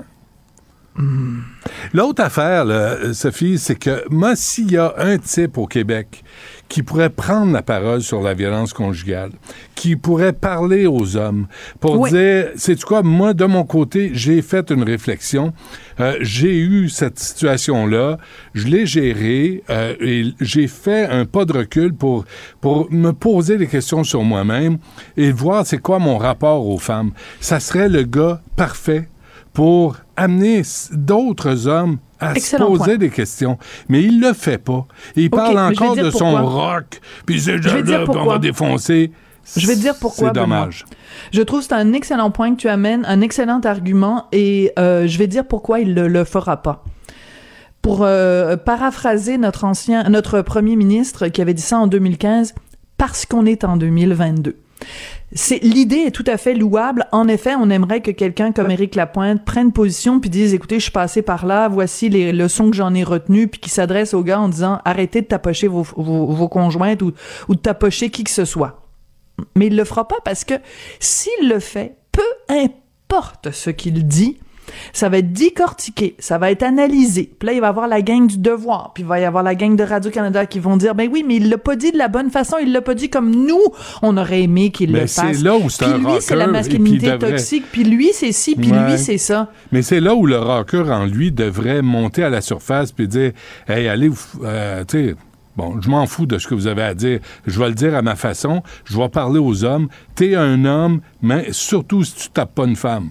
Si t'es un homme, si tu parles à d'autres hommes de tes problèmes, puis t'essaies de trouver des solutions autres que de la violence. Hmm. Ça, il va peut-être écrire une chanson, il va peut-être écrire une chanson dans son, dans son prochain beaucoup. album. Mais je trouve ça intéressant qu'on ait cette discussion-là aujourd'hui parce que très bientôt à Radio-Canada, il va y avoir une nouvelle série. Ça commence en janvier. C'est la nouvelle série de Daniel Trottier et c'est À cœur battant. Et Roy Dupuis joue le rôle d'un gars qui travaille dans un centre, justement, qui est un centre de prévention de la, de la violence, un, un groupe qui travaille auprès des hommes violents. Puis il en existe évidemment dans la vraie vie des groupes comme ça. Mais à ce que je sache, à ma connaissance, c'est la première fois à la télévision québécoise qu'on qu'on a une série qui se passe dans un centre comme ça. Ouais. Et je pense que le fait qu'il y ait un personnage comme Roy Dupuis, bien sûr c'est de la fiction, mais qu'il y ait un personnage comme Roy Dupuis et que chaque semaine à la, à la télé, à, heure de grande écoute, on va avoir des gars qui vont faire partie de ces groupes de discussion-là et qui vont travailler sur leur relation à la violence, leur relation aux femmes.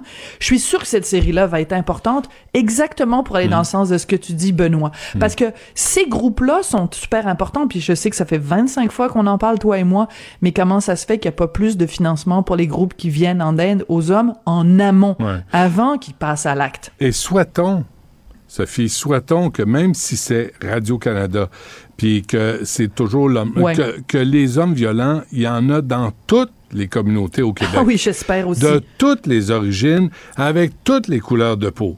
C'est pas juste comme on a vu au gouvernement, là, juste des hommes blancs qui sont violents. Il y en a. Il y a du bon monde partout. Il y a des crapules partout. Puis il va falloir que cette télésérie-là représente la réalité du Québec.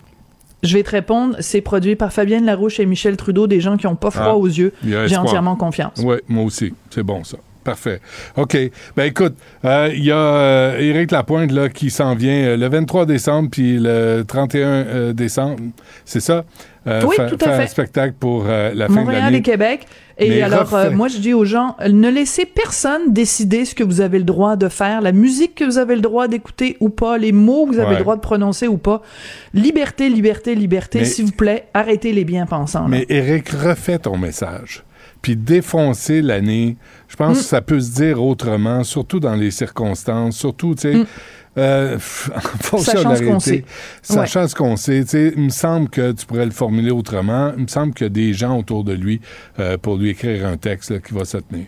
Ouais, Donc, je, suis contente que tu aies accroché toi aussi sur la même chose que moi. C'est pour ça les, les grands esprits se rencontrent. Oui, ça fait peur, hein? bon, parfait. Merci, euh, Sophie.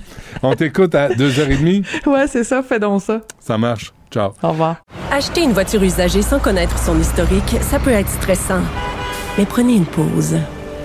Et procurez-vous un rapport d'historique de véhicule Carfax Canada pour vous éviter du stress inutile. Carfax Canada. Achetez l'esprit tranquille. La Banque Q est reconnue pour faire valoir vos avoirs sans vous les prendre. Mais quand vous pensez à votre premier compte bancaire, tu sais, dans le temps à l'école, vous faisiez vos dépôts avec vos scènes dans la petite enveloppe. Hmm, C'était bien beau. Mais avec le temps, ce vieux compte-là vous a coûté des milliers de dollars en frais, puis vous ne faites pas une scène d'intérêt. Avec la Banque Q, vous obtenez des intérêts élevés et aucun frais sur vos services bancaires courants. Autrement dit, ça fait pas mal plus de scènes dans votre enveloppe, ça. Banque Q. Faites valoir vos avoirs. Visitez banqueq.ca pour en savoir plus. Partagez vos observations avec Benoît Dutrisac par courriel. Dutrisac à commercialcube.radio. Philippe Vincent Foisy est avec nous. Antoine Robitaille est parti se faire faire des mèches. Euh, il est absent aujourd'hui et demain. Philippe Vincent, bonjour. Philippe Vincent Foisy est censé être avec nous. Philippe Vincent, est-ce qu'il est là? Je vais vous lire euh, un message entre-temps de Jean, un auditeur. Il dit, le problème avec les panneaux d'arrêt, c'est qu'il n'y a pas grand monde qui les respecte. Et là-dessus, je pense qu'il a un peu raison. Il dit, près de chez moi, euh, autour de la place Versailles, c'est une rue nord-sud et dont l'accès est dans les deux sens est en face. Et en face de ma maison, il y a une petite rue qui part de chez moi qui va vers l'est. Et il y a deux ans, on a installé un panneau arrêt et un dos down à une vingtaine de pieds. La plupart des automobilistes ne font pas leur arrêt. Et je dirais même euh, qu'il y en a qui euh, ralentissent euh, à peu près pas, malgré le, dos down. Fait qu'on a collectivement aussi une responsabilité de, ce qui se passe. Alors, si vous avez, si vous avez des enfants, si vous êtes moindrement sensible à ce qui se passe, ralentissez. Et moi, le premier, on est, on est tous dans la même situation. On est tous en retard, on est tous pressés, on est tous impatients, on est tous écœurés. Mais euh, regardez, hier, là, il y a une, une petite fille de 7 ans qui a été frappée. Et il y a eu neuf piétons qui, qui, ont- qui sont morts jusqu'à maintenant, là, au cours des dernières semaines. faut vraiment, vraiment s'arrêter à, à cette situation-là. Euh, Philippe Vincent Foisy est avec nous. Philippe, euh, bonjour. Salut Benoît. Bon, alors, euh, j'ai parlé à Mme Moseroll, de, de- celle qui est responsable des transports à la Ville de Montréal. Puis, euh, puis ben, je sais pas si tu veux l'écouter ou euh, si tu veux qu'on en parle avant. Si tu veux, non, ben vas-y, là, écoutons-la, ça va nous voyons donc, ça va nous la remettre en tête. Parfait, Charlie, s'il te plaît. Gali Loisel qui prend la parole, qui dit se battre depuis plusieurs années pour que les voitures qui circulent sur l'avenue Christophe Colomb ralentissent. Il y a trois écoles euh, sur euh, sur Christophe Colomb, Jarry et Rosemont. Qu'est-ce que vous faites là-dessus? Parce que euh, les gens, les citoyens disent, on appelle à la ville de Montréal, il n'y a pas de retour d'appel, on nous niaise, on répond pas à nos inquiétudes. Mais comme je vous le mentionnais, les inquiétudes, il y en a partout, puis la ville doit être refaite. Et il y a cet équilibre-là à trouver entre justement réaménager les rues, mettre en place des interventions. En même temps, je le réitère, faut aussi, c'est un, c'est un- un- travail de, de- de tous les instants et de, et de tout un chacun. Il faut aussi que quand on met des limites de vitesse, quand on met des interdictions de virage à droite, qu'elles soient respectées. Donc, Mm. nous, on a une responsabilité comme administration de réaménager notre territoire, de sécuriser ces intersections-là. Mais vraiment, je, Mais je non, je appel, comprends. Mais alors, ça a été ça euh, tout le long, euh, Philippe Vincent. Tout le monde fait de son mieux, mais euh, il y a beaucoup de job à faire. Ouais, ben c'est vrai que chacun a un job à faire. Là, je- il y a les contrôleurs, les signaleurs routiers aussi ce matin qui manifestaient parce qu'il y en un des leurs qui est mort récemment. Fait que, oui, il y a un travail collectif, mais la ville peut agir. Sais, je retournais à la maison tantôt avec cette histoire-là en tête, puis je me disais, bon, il falloir que je sois plus prudent que d'habitude. Puis là, j'essayais de dire, y a-t-il des endroits, mettons, dans la ville qui sont plus problématiques que d'autres? J'entendais Mario aussi ce matin, c'est tellement le bordel partout, il y a tellement de fermetures de rues et tout ça là qui fait en sorte qu'il y a, il y a une frustration puis un stress qui s'accumule chez les conducteurs. C'est juste qu'on oublie comme conducteur des fois qu'on a un gros véhicule en métal lourd dans les mains et qui peut être très dangereux. un piéton qui rentre dans un char, le char va peut-être être poqué. Un, char qui rentre dans un piéton, le piéton risque de mourir. c'est sûr qu'on a une prise de conscience. C'est juste que politiquement, il y a un rôle à jouer. il y a des façons de refaire les rues, il y a des façons aussi de répondre aux demandes des citoyens. je l'entends là, dire n'importe quoi. Là, oui, on travaille, c'est important, la ville est. Oui, la ville est là, mais quand les citoyens vous appellent, vous êtes où? Pourquoi vous répondez pas au téléphone? Hmm. Pourquoi là, il y a des citoyens de cet arrondissement-là, de la, du coin Folum et compagnie, qui le disent depuis un bon moment y a un problème sur ces rues, que les gens ne font pas leur stop, envoyez un policier, faites, assurez-vous qu'il y a une présence, faites la, je sais pas c'est quoi les solutions, parce que je suis pas urbaniste, mais je sais qu'il y en a.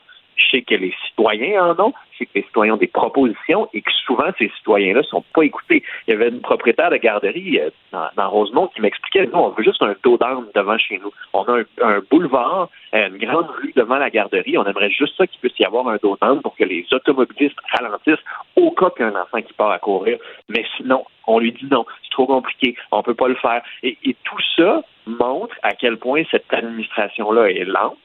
Et, lente aussi. Mais, mais, Philippe Vincent, c'est partout. Chez nous, là, c'est pareil. Mon gars a ah failli se faire frapper cet été euh, dans, dans la municipalité. C'est, c'est Mme Struzac qui l'a accroché par le collet avant que la voiture passe dessus. Ah oui. Tu sais, puis il est resté traumatisé de ça. À Montréal, Mais, on est euh, chanceux à Montréal, il y a des trottoirs. Il y a plein de villes au Québec qui n'ont pas de trottoirs. Il y a des banlieues qui ont été conçues à Gatineau, où on vivait, il n'y avait pas de trottoir tout le temps. Mais il y en a deux. Il y en a deux à Laval qui ont été euh, frappés, qui sont morts ben à 90 minutes d'intervalle. C'est ah les, les hôtels de ville à travers le Québec ne n'écoutent pas leurs citoyens. Et quand les citoyens appellent, ils s'en contrefichent, puis ils envoient des fonctionnaires leur répondre toutes sortes de balivernes et de sottises. Alors, c'est Montréal, c'est comme partout dans le reste euh, du ah Québec. Là, c'est François Legault qui devrait prendre la parole puis dire là, on va revoir comment on va fonctionner à travers le Québec pour respecter les citoyens, surtout quand ils appellent puis ils se mettent en groupe et ils disent là, cette intersection-là est dangereuse. Oui, ben, vous savez quoi, on peut pas envoyer un brigadier parce qu'on va l'enlever d'un autre coin, fait qu'on sait pas.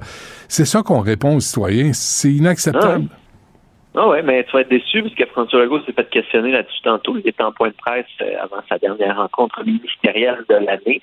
Puis euh, il n'a pas dit grand-chose, à part qu'il faut faire attention, puis que c'est vrai qu'il y a des règles dans les zones scolaires qu'il faut respecter. Ben, écoute, ce, matin, là, après qu'on ait fait la chronique ensemble, euh, Mme Dutrisac me disait qu'elle est allée mener notre garçon à l'école. Habituellement, il marche, là, mais là, il est allé le mener. Et il y a un type qui s'est stationné pour aller engueuler le brigadier qui, lui, fait passer les enfants avant, les voitures. Mais engueuler comme du poisson pourri, là. Puis, ah puis Mme Dutrisac est allée voir le brigadier pour lui demander s'il était correct. Mais cet imbécile-là a pris le temps d'aller engueuler le brigadier hmm. parce qu'il avait perdu une minute euh, pour tourner un coin de rue autour d'une école à l'heure de la rentrée. C'est ça le Québec, là. C'est ça le Québec, là. tu mets le ben, pied dans la rue, il accélère une partie du Québec. Là. Il y en a plein qui font attention. Puis, mais, ben, comme cycliste, là, je, veux dire, je le vois ben quotidiennement. La cohabitation est super difficile. Euh, il n'y a, pas de la place partout. Quand il y a des pistes cyclables, ben, ça gosse, ça enlève des espaces de stationnement, ça rapetisse les rues. Fait que là, ça fait en sorte que cette frustration-là aussi. La cohabitation est très difficile en ce moment. C'est de repenser les villes. il y en a qui vont dire que je suis fou, mais est-ce que vraiment les autos ont de la place partout en ville? Je pense qu'il va falloir se poser la question. Est-ce que dans les certains centres-villes, dans certaines zones résidentielles, on peut pas encore plus réduire la vitesse puis à augmenter le, flot de circulation sur certaines grandes artères, repenser tout ça, mais c'est, j'ai dit ça, mais c'est mon côté un peu optimiste et rêveur. Là. Mais, euh, Philippe Vincent, dans les années 90, j'étais un peu plus vieux que toi, là, et moi, je faisais beaucoup, beaucoup de vélo. Là. Euh, en ville, là, j'étais toujours en vélo. Et à un moment donné, je, suis sur Henri Bourassa, euh, dans le coin de Saint-Laurent, et j'ai un autobus de la STM qui me colle qui me Ah ouais. colle. Et là, il me colle tellement là, que j'arrête le vélo pour le laisser passer parce qu'il y avait le trottoir puis il y avait l'autobus. Mais là, j'ai pris mon vélo, puis j'ai contourné l'autobus, j'ai frappé dans la fenêtre de l'asti de chauffeur d'autobus, puis j'ai commencé à lui donner de la main puis lui dire de sortir parce que j'allais y sacrer une volée. Parce que j'ai eu vraiment peur. là. Tu sais, non, peur. mais c'est ça. On n'avait pas de casque à l'époque. là. J'avais pas de casque dans les années 90. Puis- mais c'est ça, les Québécois au volant. On est un Ah peu ouais. cabochon. Ben écoute, moi, il y a un autobus scolaire dans mon, dans mon coin euh, qui brûle souvent le stop au coin de la rue de la garderie. Imagine. c'est ça. C'est, c'est, c'est- que- donc, quand Mme Maudroy dit qu'il faut changer nos mentalités, c'est vrai. Il faut aussi s'assurer que la rue devienne plus compliquée pour ceux et celles qui veulent faire de la vitesse dans des quartiers résidentiels. On en a parlé avec Antoine il y a quoi, deux semaines, là, Ouais. on parlait de ça, de des Ouais. et compagnie pour ralentir au stop, s'assurer qu'on voit les stops. Puis, veut, veut pas, il va y avoir aussi la réflexion sur les VUS. Si je voyais des études, euh, le scientifique en chef a fait un super article là-dessus. Mais veut, veut pas, les VUS sont plus hauts. Fait que ça augmente les risques de collision avec des plus petits, avec des enfants, et c'est Ouais. de plus en plus dangereux. Fait que là aussi, il va falloir avoir une réflexion là-dessus. Ouais. Mais je vais, je vais ajouter à ça, là, je sais que c'est pas scientifique, mais aussi le genre de véhicule que tu conduis affecte ton comportement sur la route. Puis je n'avais parlé avec Antoine Joubert, puis même avec Benoît Charette, euh, chroniqueur automobile. Dis- puis il y a des études là, là, t'ajoutes à ça les nouveaux, les nouveaux euh, matamors sur la route, c'est les, les conducteurs de Tesla. Parce qu'ils ont payé 125 000 pour leur hostie de poubelle. Fait que là, eux autres, ils se donnent le droit de rouler en débile puis de couper tout le monde. Mais les voitures de luxe, les pick-up, là, je moi, je suis Ah persuadé que ça change le comportement routier. Euh, Ah qu'est-ce qu'il y avait à dire, M. Legault, euh, ce matin? Ah ben écoute, il s'en va, euh, il s'en va rencontrer euh, Justin Trudeau vendredi. Alors il a pas mal parlé de ça. Il veut mettre deux sujets sur la table le déclin du français avec euh, 96 euh, et euh, les demandes en matière euh, d'immigration. S'assurer que en immigration on n'arrive pas avec des chiffres euh, complètement euh, sortis de nulle part. là.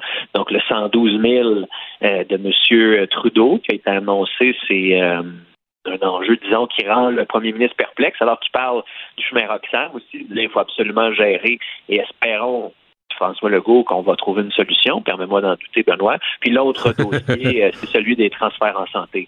Tu sais, les transferts en santé, Justin Trudeau a sorti dans une entrevue à la presse canadienne que lui, là, ça allait tellement mal, puis c'est- donc, on n'a plus besoin de faire avancer le dossier des transferts en santé. Euh, je trouve cette sortie complètement absurde, euh, surtout un peu euh, difficile à comprendre. là. On en parlait en Canada anglais, il y a peut-être une possibilité, parce qu'en Ontario, on dépense même pas tout l'argent qui est dédié au réseau de la santé, je veux bien. Là. Mais au Québec, il y a des besoins qui sont criants en ce moment. C'est sûr que juste mettre de l'argent supplémentaire, ça changera pas tout, mais ça pourrait aider de savoir combien s'en vient euh, en termes de transfert en santé. Fait que ça va faire partie de la discussion, mais j'ai pas l'impression que ça y tentait tant que ça. là. Tu sais, ça n'a pas l'air d'être deux chums qui ont hâte d'aller se parler. Mm. Ça a plus l'air d'être euh, hein, des réunions de copropriété que ça te tente pas trop euh, Mais- de faire, mais que tu es tout de faire chaque année. Moi, je pense qu'il il est convoqué à un job de, de rénovation, mais il n'y a pas les outils, là, François Legault. Parce qu'il arrive là, là, avec son, son autonomisme qui fait peur à personne. Euh, il s'en va pas là pour emmener large. Je veux dire, chemin Roxham, c'est quoi son levier pour négocier ça avec le fédéral? Ben, Il n'y en a pas, mais il n'y en a pas. C'est ça son problème, c'est qu'il n'y en a pas. Le seul avantage qu'il y a, c'est que ça va tellement mal du côté du fédéral qu'il peut dire Oui, mais je gère pas ça, t'es pas là à gérer le reste. Ouais. Mais imagine s'il décidait que son levier, c'était l'indépendance du Québec. Imagine là, si François Legault disait là, c'est assez, là. vous contestez la loi 96 qu'on a voté, vous contestez la loi 21 qu'on a voté, le chemin Roxham, vous nous l'imposez, puis vous installez euh, des maisons en permanence là, pour accueillir. C'est, on, nous, souhaite pas avoir ça, puis on veut que la frontière soit fermée. À un moment donné, ça prend quoi là pour devenir indépendantiste au Québec? je sais pas, Benoît, euh. Parle-en, Paul Saint-Pierre Plamondon. Non, mais je vais avoir, euh, euh, je vais avoir M. Arsenault là, du PQ tantôt, je vais lui poser la question. Mais François Legault, il n'y a, pas- il y a, il y a rien pour aller se battre là, à Ottawa. Non, non, ben c'est ça, mais c'est son fédéralisme en ce moment où euh, les Québécois sont. Tu sais, j'ai- j'ai, j'ai pas l'impression, moi, que les Québécois appellent à cette souveraineté-là ou voient l'enjeu avec l'immigration comme étant un réel problème de fond ou sont prêts à se battre pour la loi 21, quitte à, le Canada pour ça? Euh, une certaine apathie qui s'installe. Puis chez les plus jeunes, c'est pas des enjeux qui sont très, très préoccupants. Puis la vision de Justin Trudeau représente la vision de beaucoup de jeunes Québécois aujourd'hui aussi. Fait que c'est sûr que cette discussion-là va être appelée à évoluer euh, bientôt, mais je peux comprendre aussi que certains y voient, euh, disons, des sujets pour ressouffler sur euh, les braises du nationalisme et peut-être faire partir le feu de la souveraineté. Oui, c'est drôle, hein? Québec solidaire est bien, bien silencieux ces temps-ci. Ben, c'est. Ils ont une drôle de stratégie. Peut-être que ça va payer. on se disait avant la, rentrée parlementaire, voyons, sont où, qu'est-ce qui se passe, puis finalement, bing bang, ils nous ont surpris avec des budgets euh, astronomiques, du temps de parole euh, extraordinaire pour eux. Alors, Peut-être qu'ils nous préparent un tour de manche, mais est-ce que c'est pour le français ou c'est pour leur parti? Euh, c'est une bonne question. Ils sont peut-être trop confortables. Il était, euh, Marielle m'a dit que Gabriel Nadeau-Dubois était à la haut sur la colline avec Antoine hier, euh, mais peut-être qu'ils reçoivent trop d'argent, puis là, comme nouveaux riches, ils savent pas quoi faire avec. Là. ils pourraient se taxer. oui, faire leur part. Non, non, mais, en tout cas, c'est que ça annonce une semaine quand même intéressante au niveau politique. Justin Trudeau a joué cette semaine une drôle de carte là, en parlant de ses 112 000 immigrants, en parlant aussi euh, de la santé de la sorte. Il n'y a toujours pas de montant sur la table. C'est quand même hallucinant. Puis hmm. M. Trudeau prend un malin plaisir aussi à tout mêler dans le dossier. On mêle à la fois la crise dans les urgences pédiatriques, on mêle à la fois les transferts en santé peu réseau pour le réseau actuel, puis on mêle à la fois les nouveaux programmes que le gouvernement fédéral aimerait créer en partenariat avec les provinces. Les provinces regardent ça, puis mais pourquoi leur créer un nouveau programme? Ben le dernier qu'on a fait en santé, tu l'as définancé d'année après année. Fait que c'est sûr qu'on ne partira pas un programme de soins dentaires pour que dans 10 ans, le gouvernement fédéral n'investisse plus là-dedans puis que je sois pogné avec un nouveau programme. Déjà que la vie me coûte plus cher comme province parce que les, les, champs de dépenses, donc la santé et l'éducation, de plus en plus cher année après année. Puis après ça, M. Trudeau arrive avec son immigration à 112 000. OK, mais vous voulez les mettre où? Vous, d'accord, mais cette discussion-là, on parle hmm. de comment? On parle de gens, là. On parle hmm. pas juste de chiffres ben sur statistiques économiques puis de PIB, là. On parle de monde qui veulent s'intégrer ici, qui ont besoin de logement, qui ont besoin ben d'aller dans le système d'éducation, qui ont besoin, là, il y a une pénurie de main-d'œuvre, d'accord, tant mieux, mais en même temps, tout le reste de l'intégration, c'est important pour ces gens-là aussi. Donc, on est vraiment là, dans un débat totalement idéologique, très, très, très loin de la réalité. C'est fou, hein, comment, euh, Philippe Vincent, comment euh, Justin Trudeau parle euh, des immigrants comme si c'était des toasters qu'on allait importer.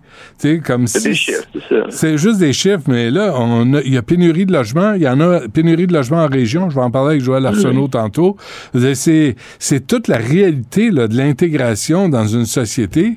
Puis lui, c'est puisqu'il n'a jamais travaillé de sa vie, il se dit ça va se faire tout seul. Ah, mais tu sais, l'enjeu, c'est il y en a un qui parle comme étant de la main-d'œuvre statistique qui va venir euh, croître l'économie, puis l'autre en parle comme d'une menace euh, existentielle à la survie de notre nation. c'est ça. Je dis que le débat sur l'immigration n'est pas sur des bonnes bases en ce moment. c'est le moins qu'on puisse dire. Parfait. Philippe Vincent Foisy, qu'on peut entendre chaque matin à partir de 6 heures ici à Cube Radio. Monsieur Foisy, merci. À demain. À demain superbe, sublime, merveilleuse. Sauf que ce gars-là est quand même euh, rationnel et pragmatique. Mais ça pose un très grave problème. Je t'assure qu'il n'y a aucun politologue sérieux qui va te dire Un politologue, pas comme les autres. Loïc Passy. C'est pas le temps de faire ça. Loïc, bonjour. Bonjour, Benoît. As-tu peur que ça, ça dérape là, en Ukraine? Ben, ça vient de déraper, en fait, hein, parce que euh, le Pentagone a confirmé, des sources au Pentagone ont confirmé euh, qu'ils allaient envoyer des missiles patriotes euh, en Ukraine. Les mmh. missiles patriotes, c'est les meilleurs missiles d'interception au monde. Ça peut, que l'on sache, ça peut intercepter non seulement à peu près n'importe quel euh, euh missile de croisière, n'importe quel euh, missile balistique, euh, ça peut intercepter des avions. et donc, ces missiles patriotes vont être fournis désormais par le Pentagone à l'Ukraine.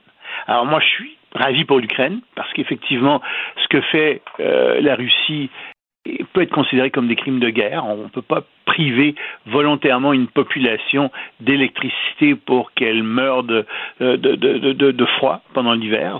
C'est très clairement quelque chose de cruel euh, que font les Russes. Mais d'autre part, les Russes ont dit que ça, ça constituait euh, une euh, ligne à ne pas dépasser. Et euh, que euh, ils ne voulaient, ils, ils ont dit qu'ils considéraient que si des missiles patriotes étaient livrés, à ce moment-là, euh, l'OTAN s'engageait dans la guerre et que eux allaient euh, considérer que l'OTAN était euh, des belligérants, faisait partie des belligérants. C'est là, c'est là, c'était ça le pas à ne pas franchir. Oui, mais est-ce qu'ils vont le faire réellement? Et qu'est-ce qu'ils peuvent faire réellement? Parce qu'il y a, y y plein d'autres questions qui se passent, qui se posent derrière ça.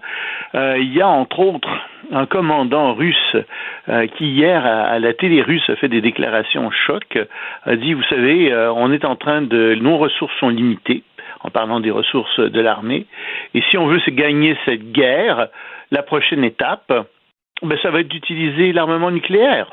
Mais en même temps, en en pleine même télé. temps, Loïc, là, si tu veux envahir un territoire, tu vas pas le, le rendre euh, radioactif? Non, mais c'est plus ça la question maintenant. La question, c'est le pouvoir de Poutine. Et euh, Poutine a parti cette guerre, tu t'en souviendras, en pensant que en quelques semaines, il allait remporter la guerre. Bah, En fait, presque tout le monde le croyait. Ouais, hein. ouais, ouais, l'armée russe contre l'armée ukrainienne, ça faisait pas le poids. Ben non. On est quasiment un an après, puis les Russes continuent à reculer. Euh, il y a de grandes offensives qui se préparent à nouveau vers le sud. L'armée russe a utilisé à peu près tout son armement. Ils sont en train d'utiliser euh, des vieux missiles qui datent de 40 ans. On en parlait hier. Ça va mal pour les Russes. Ça va très très mal pour les Russes. Et l'opinion publique russe, euh, semble-t-il, commence à changer, puis commence à se poser de très sérieuses questions sur cette guerre. Donc, c'est plus une question simplement de l'Ukraine, c'est une question de la, la, la si tu, j'allais dire l'honneur de l'armée, mais c'est plus que ça, c'est que vaut l'armée russe véritablement et que vaut Poutine. Comment est-ce que Poutine pourrait rester au pouvoir avec une défaite en Ukraine? Moi, je vois pas. Ouais. Je vois pas. Et ça me fait, si, si tu veux, euh, oui, euh, d'accord, on est rendu, on est rendu là.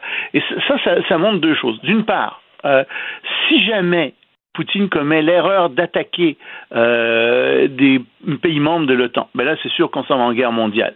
Mais je te signale que ben, dans la guerre mondiale, on s'en va en guerre contre la Russie, puis ça va pas être drôle. Si la Chine rentre là-dedans, on s'en va en guerre mondiale, en effet. Mais je te signale que l'Inde est très froide, n'a pas du tout l'intention de rentrer là. Euh, la Chine euh, est plutôt neutre et l'armée russe semble plus avoir autant d'armement qu'avant. Ils ont perdu une grande partie de leurs chars, une grande partie de leur armement, et en plus, on s'est rendu compte que c'était une armée euh, qui était peut-être forte sur le papier, mais qui en réalité faisait pas le poids.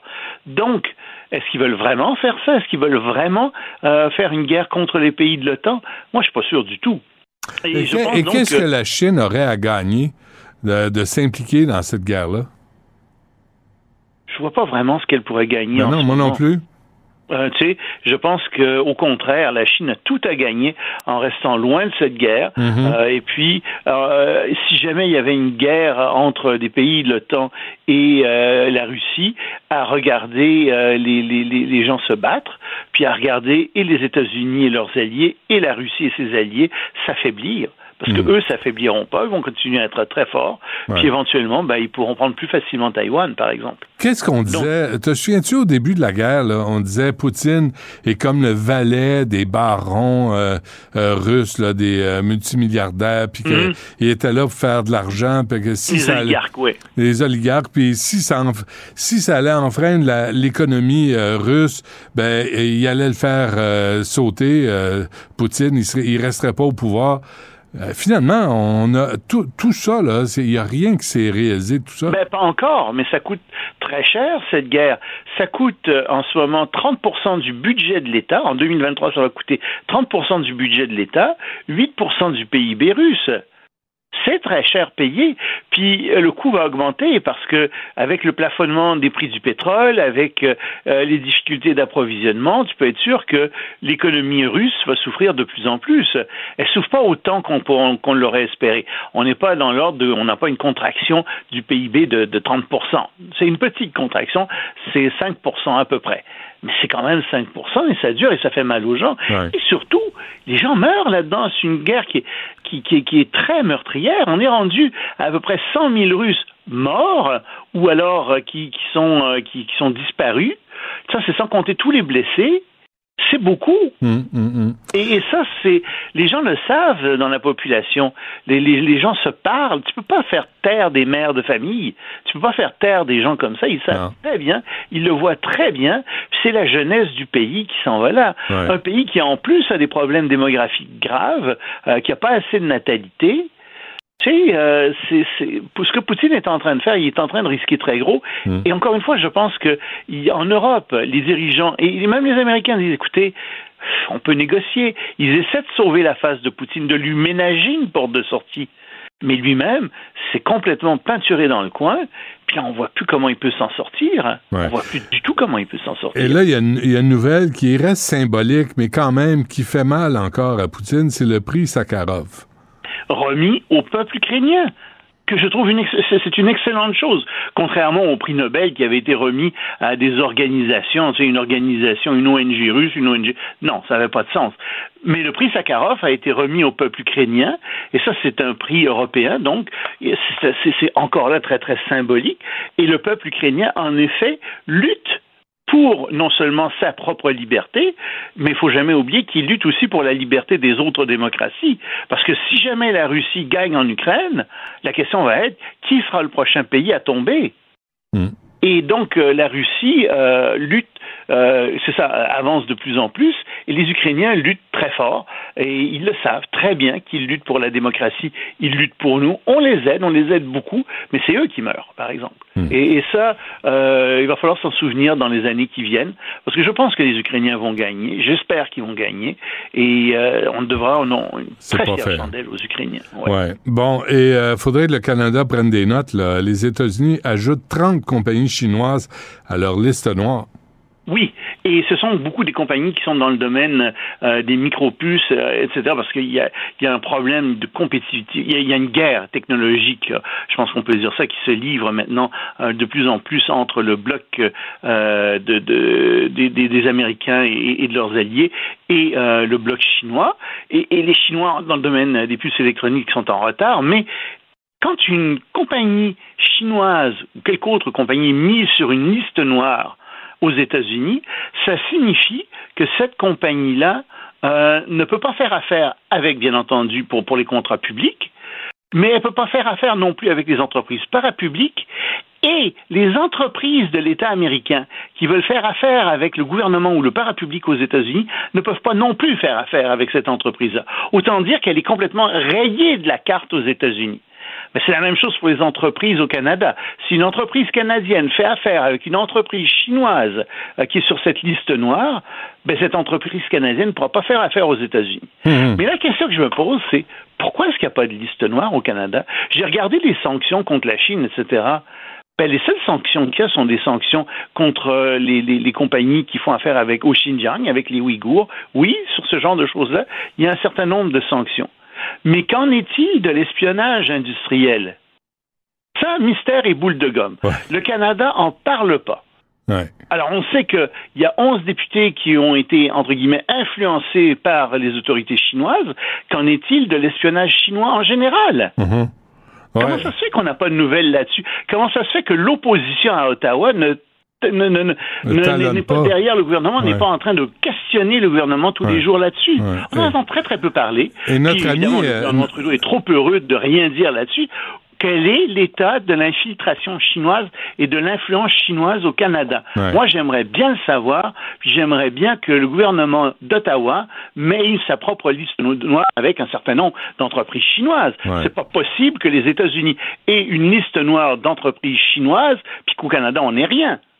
Puis, puis euh, notre ami euh, qui était engagé à Hydro-Québec, qui parlait ni français ni anglais. Ben oui. Euh, je sais pas ce qui arrive avec lui. Là. Je sais pas s'il a, il a quitté le pays, il s'est enfui. On n'a pas de nouvelles. On n'a pas de nouvelles, puis, à mon avis, il va quitter le pays. Penses-tu? Il va disparaître dans la nature. Ouais, avec l'aide de certaines personnes. Ben écoute, c'est d'une, on est d'une naïveté. Et j'espère que c'est, je peux me tromper, d'accord, mais à mon avis, il y a toutes les chances de disparaître dans la nature, mais à ce moment-là, il faudra poser des questions aux juges, à l'appareil de justice, il euh, faudra poser des questions au gouvernement aussi. Comment ça se fait que vous êtes toujours aussi naïf à l'égard de la Chine? Hmm. D'où ça sort, ça? Allons, Est-ce euh, qu'il y a des gens qui vous influencent à l'intérieur pour être Ouais. aussi naïf Loïc, allons au Qatar avant qu'on se quitte. Euh, Il y a Emmanuel Macron qui débarque là pour la demi-finale. Oui, oui. Parce qu'évidemment, la demi-finale oppose les Français et euh, les Marocains. Bon, ben, bravo aux deux équipes. Puis ce sont deux excellentes équipes. Il va y avoir un résultat euh, qui va être sûrement euh, très intéressant. Mais le problème, c'est que c'est un match qui est un match éminemment politique maintenant. C'est devenu symbolique de la revanche des anciennes colonies françaises et des colonies en général contre euh, les, les- les- les- les colonisateurs, contre entre autres la France dans ce cas-ci. Donc c'est un match qui a pris une importance symbolique énorme. Alors si jamais le Maroc gagne, ben, ce qui va arriver, c'est que tu vas avoir un esprit revanchard énorme contre la France.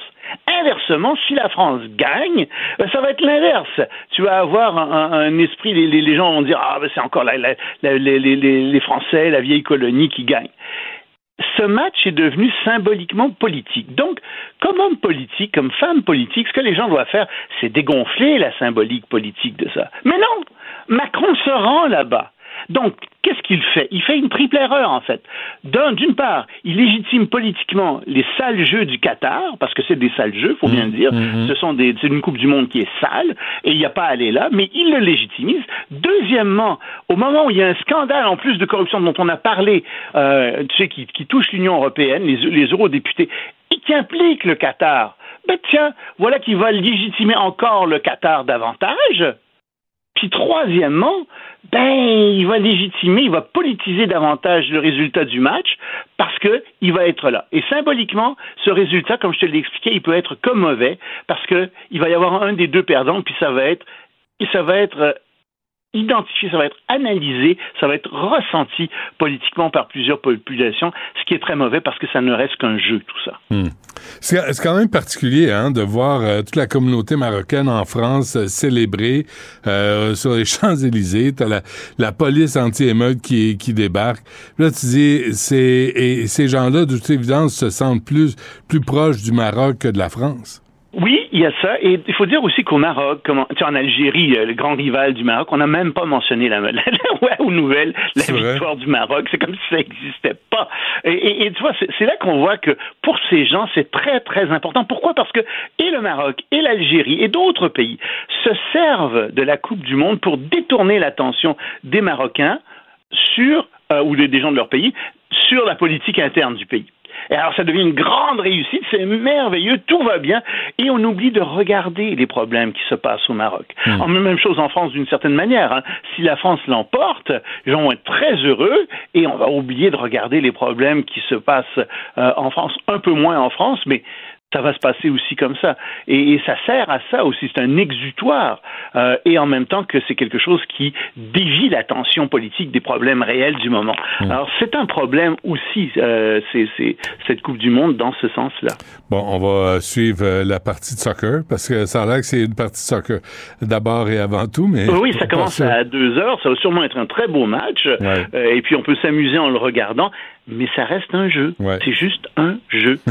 Malheureusement, ça prend d'autres dimensions. Hmm. Loïc Tassé, merci. On se refait Salut, ça demain. demain. Merci. Acheter une voiture usagée sans connaître son historique, ça peut être stressant. Mais prenez une pause.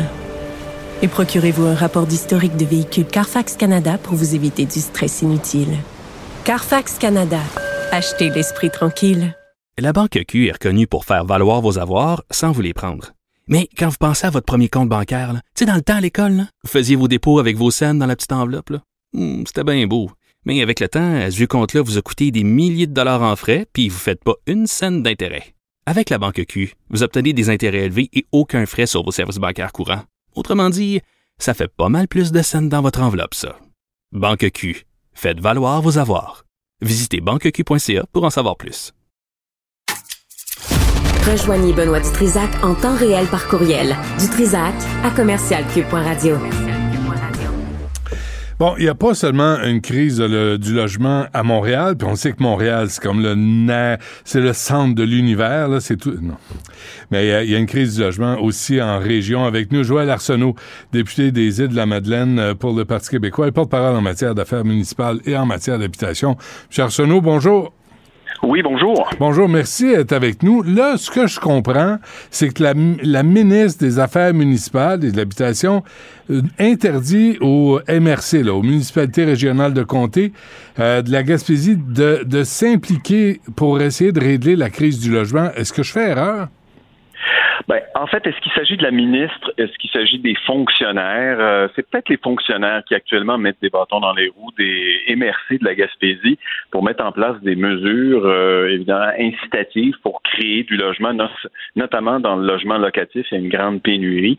Alors là, c'est pas clair à savoir si c'est les fonctionnaires qui mettent des bâtons dans les roues ou la ministre elle-même, mais la chose est aberrante parce qu'on est en situation de crise, comme vous l'avez mentionné, comme, comme partout ailleurs au Québec. Ouais, mais là, si les fonctionnaires agissent sans l'approbation de France-Hélène Duranceau, qui est la ministre, on a un problème, là. On a un problème de savoir d'où viennent euh, euh, les directives. Absolument, mais ça fait un peu penser là, aux mammouths de la santé puis parfois de l'éducation. Euh, lorsqu'on a des, fonctionnaires tatillons qui disent, ben, écoutez, ça fait pas partie de vos compétences de régler les problèmes en habitation quand vous êtes un, un, maire ou un préfet d'une MRC qui voit la crise, puis qui voit qu'il y a de la difficulté à attirer les travailleurs parce que les gens n'arrivent pas à se loger. Ça ressemble à quoi la crise du logement en Gaspésie, aux îles de la Madeleine, M. Arsenault? Ben, ben écoutez, le, taux euh, d'inoccupation est, à zéro, est à 0,1. Euh, il y a une pression aussi, par exemple, aux îles de la Madeleine, c'était aussi dans le cas, euh, le cas à Gaspé, dans la région de Percé c'est qu'il y a aussi, le, euh, je dirais, le, tourisme qui crée une pression, la demande pour le logement touristique, euh, qui fait en sorte qu'il pourrait peut-être y avoir des, logements disponibles une partie de l'année, mais les gens préfèrent euh, les réserver aux résidences de touristes parce que c'est plus payant essentiellement. Alors ça, ça, ça crée un autre problème. Et partout, à Gaspé, aux îles et ailleurs, dans les autres MRC, ben, les élus municipaux, évidemment, euh, sont pressés de, de, venir avec des solutions parce que ça ne viendra pas de Québec.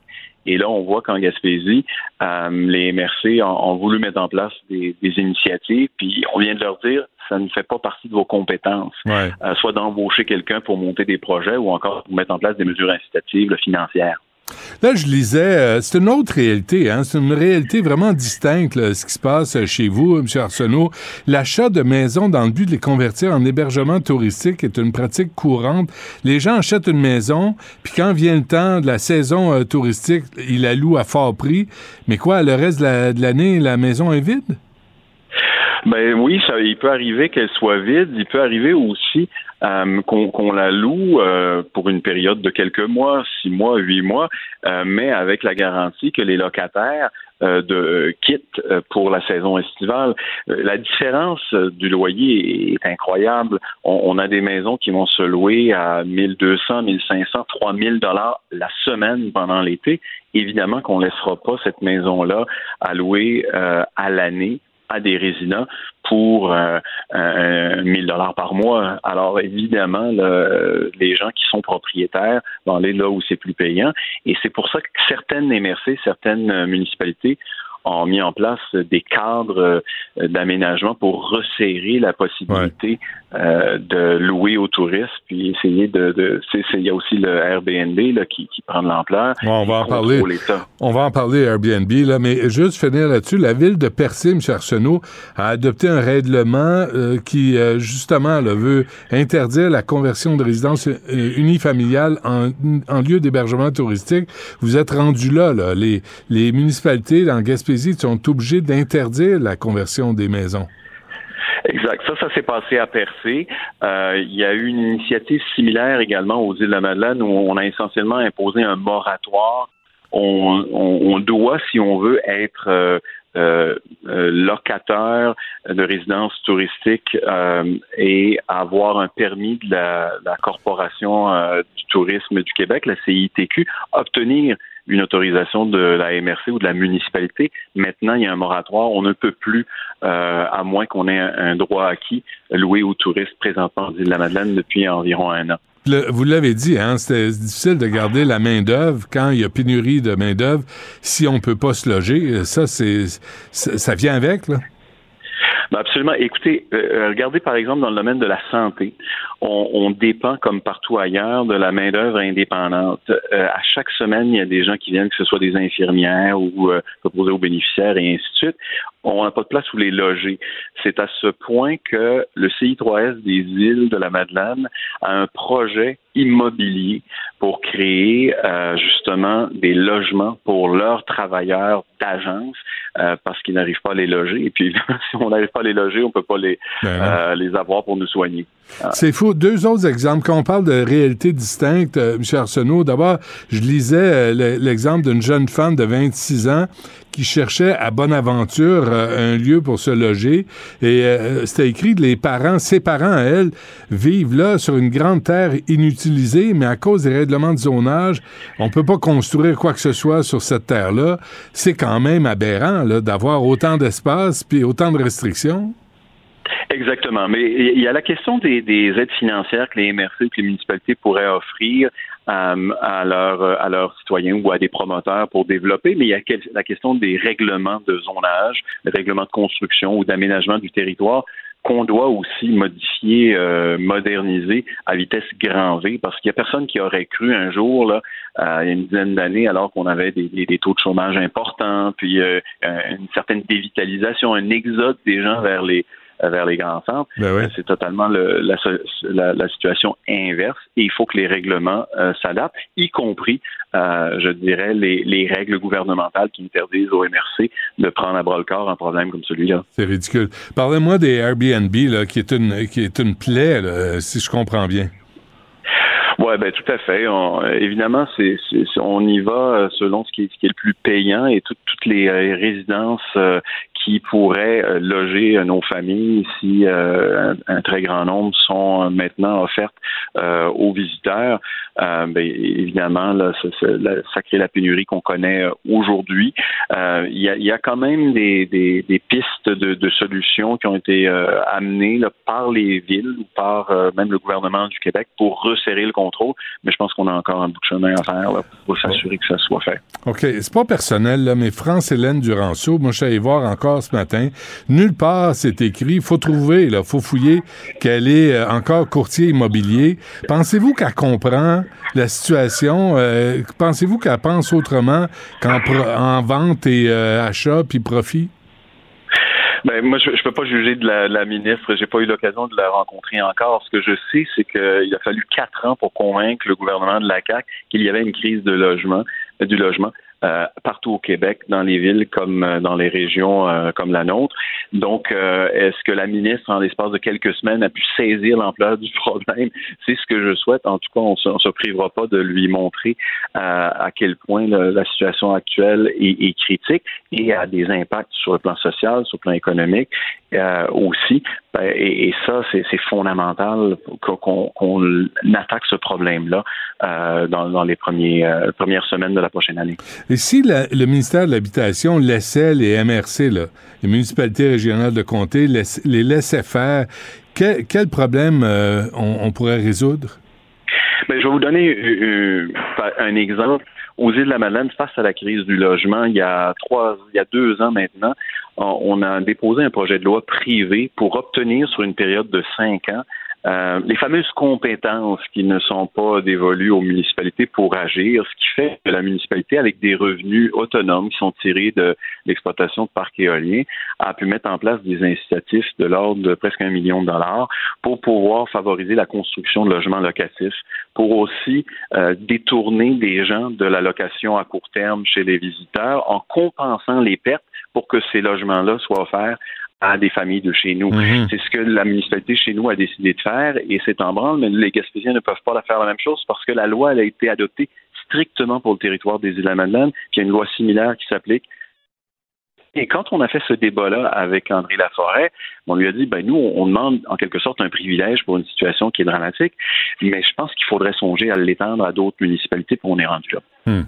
Avant qu'on se quitte, euh, M. Arsenault, d'abord, là, vous êtes trois au Parti québécois, là.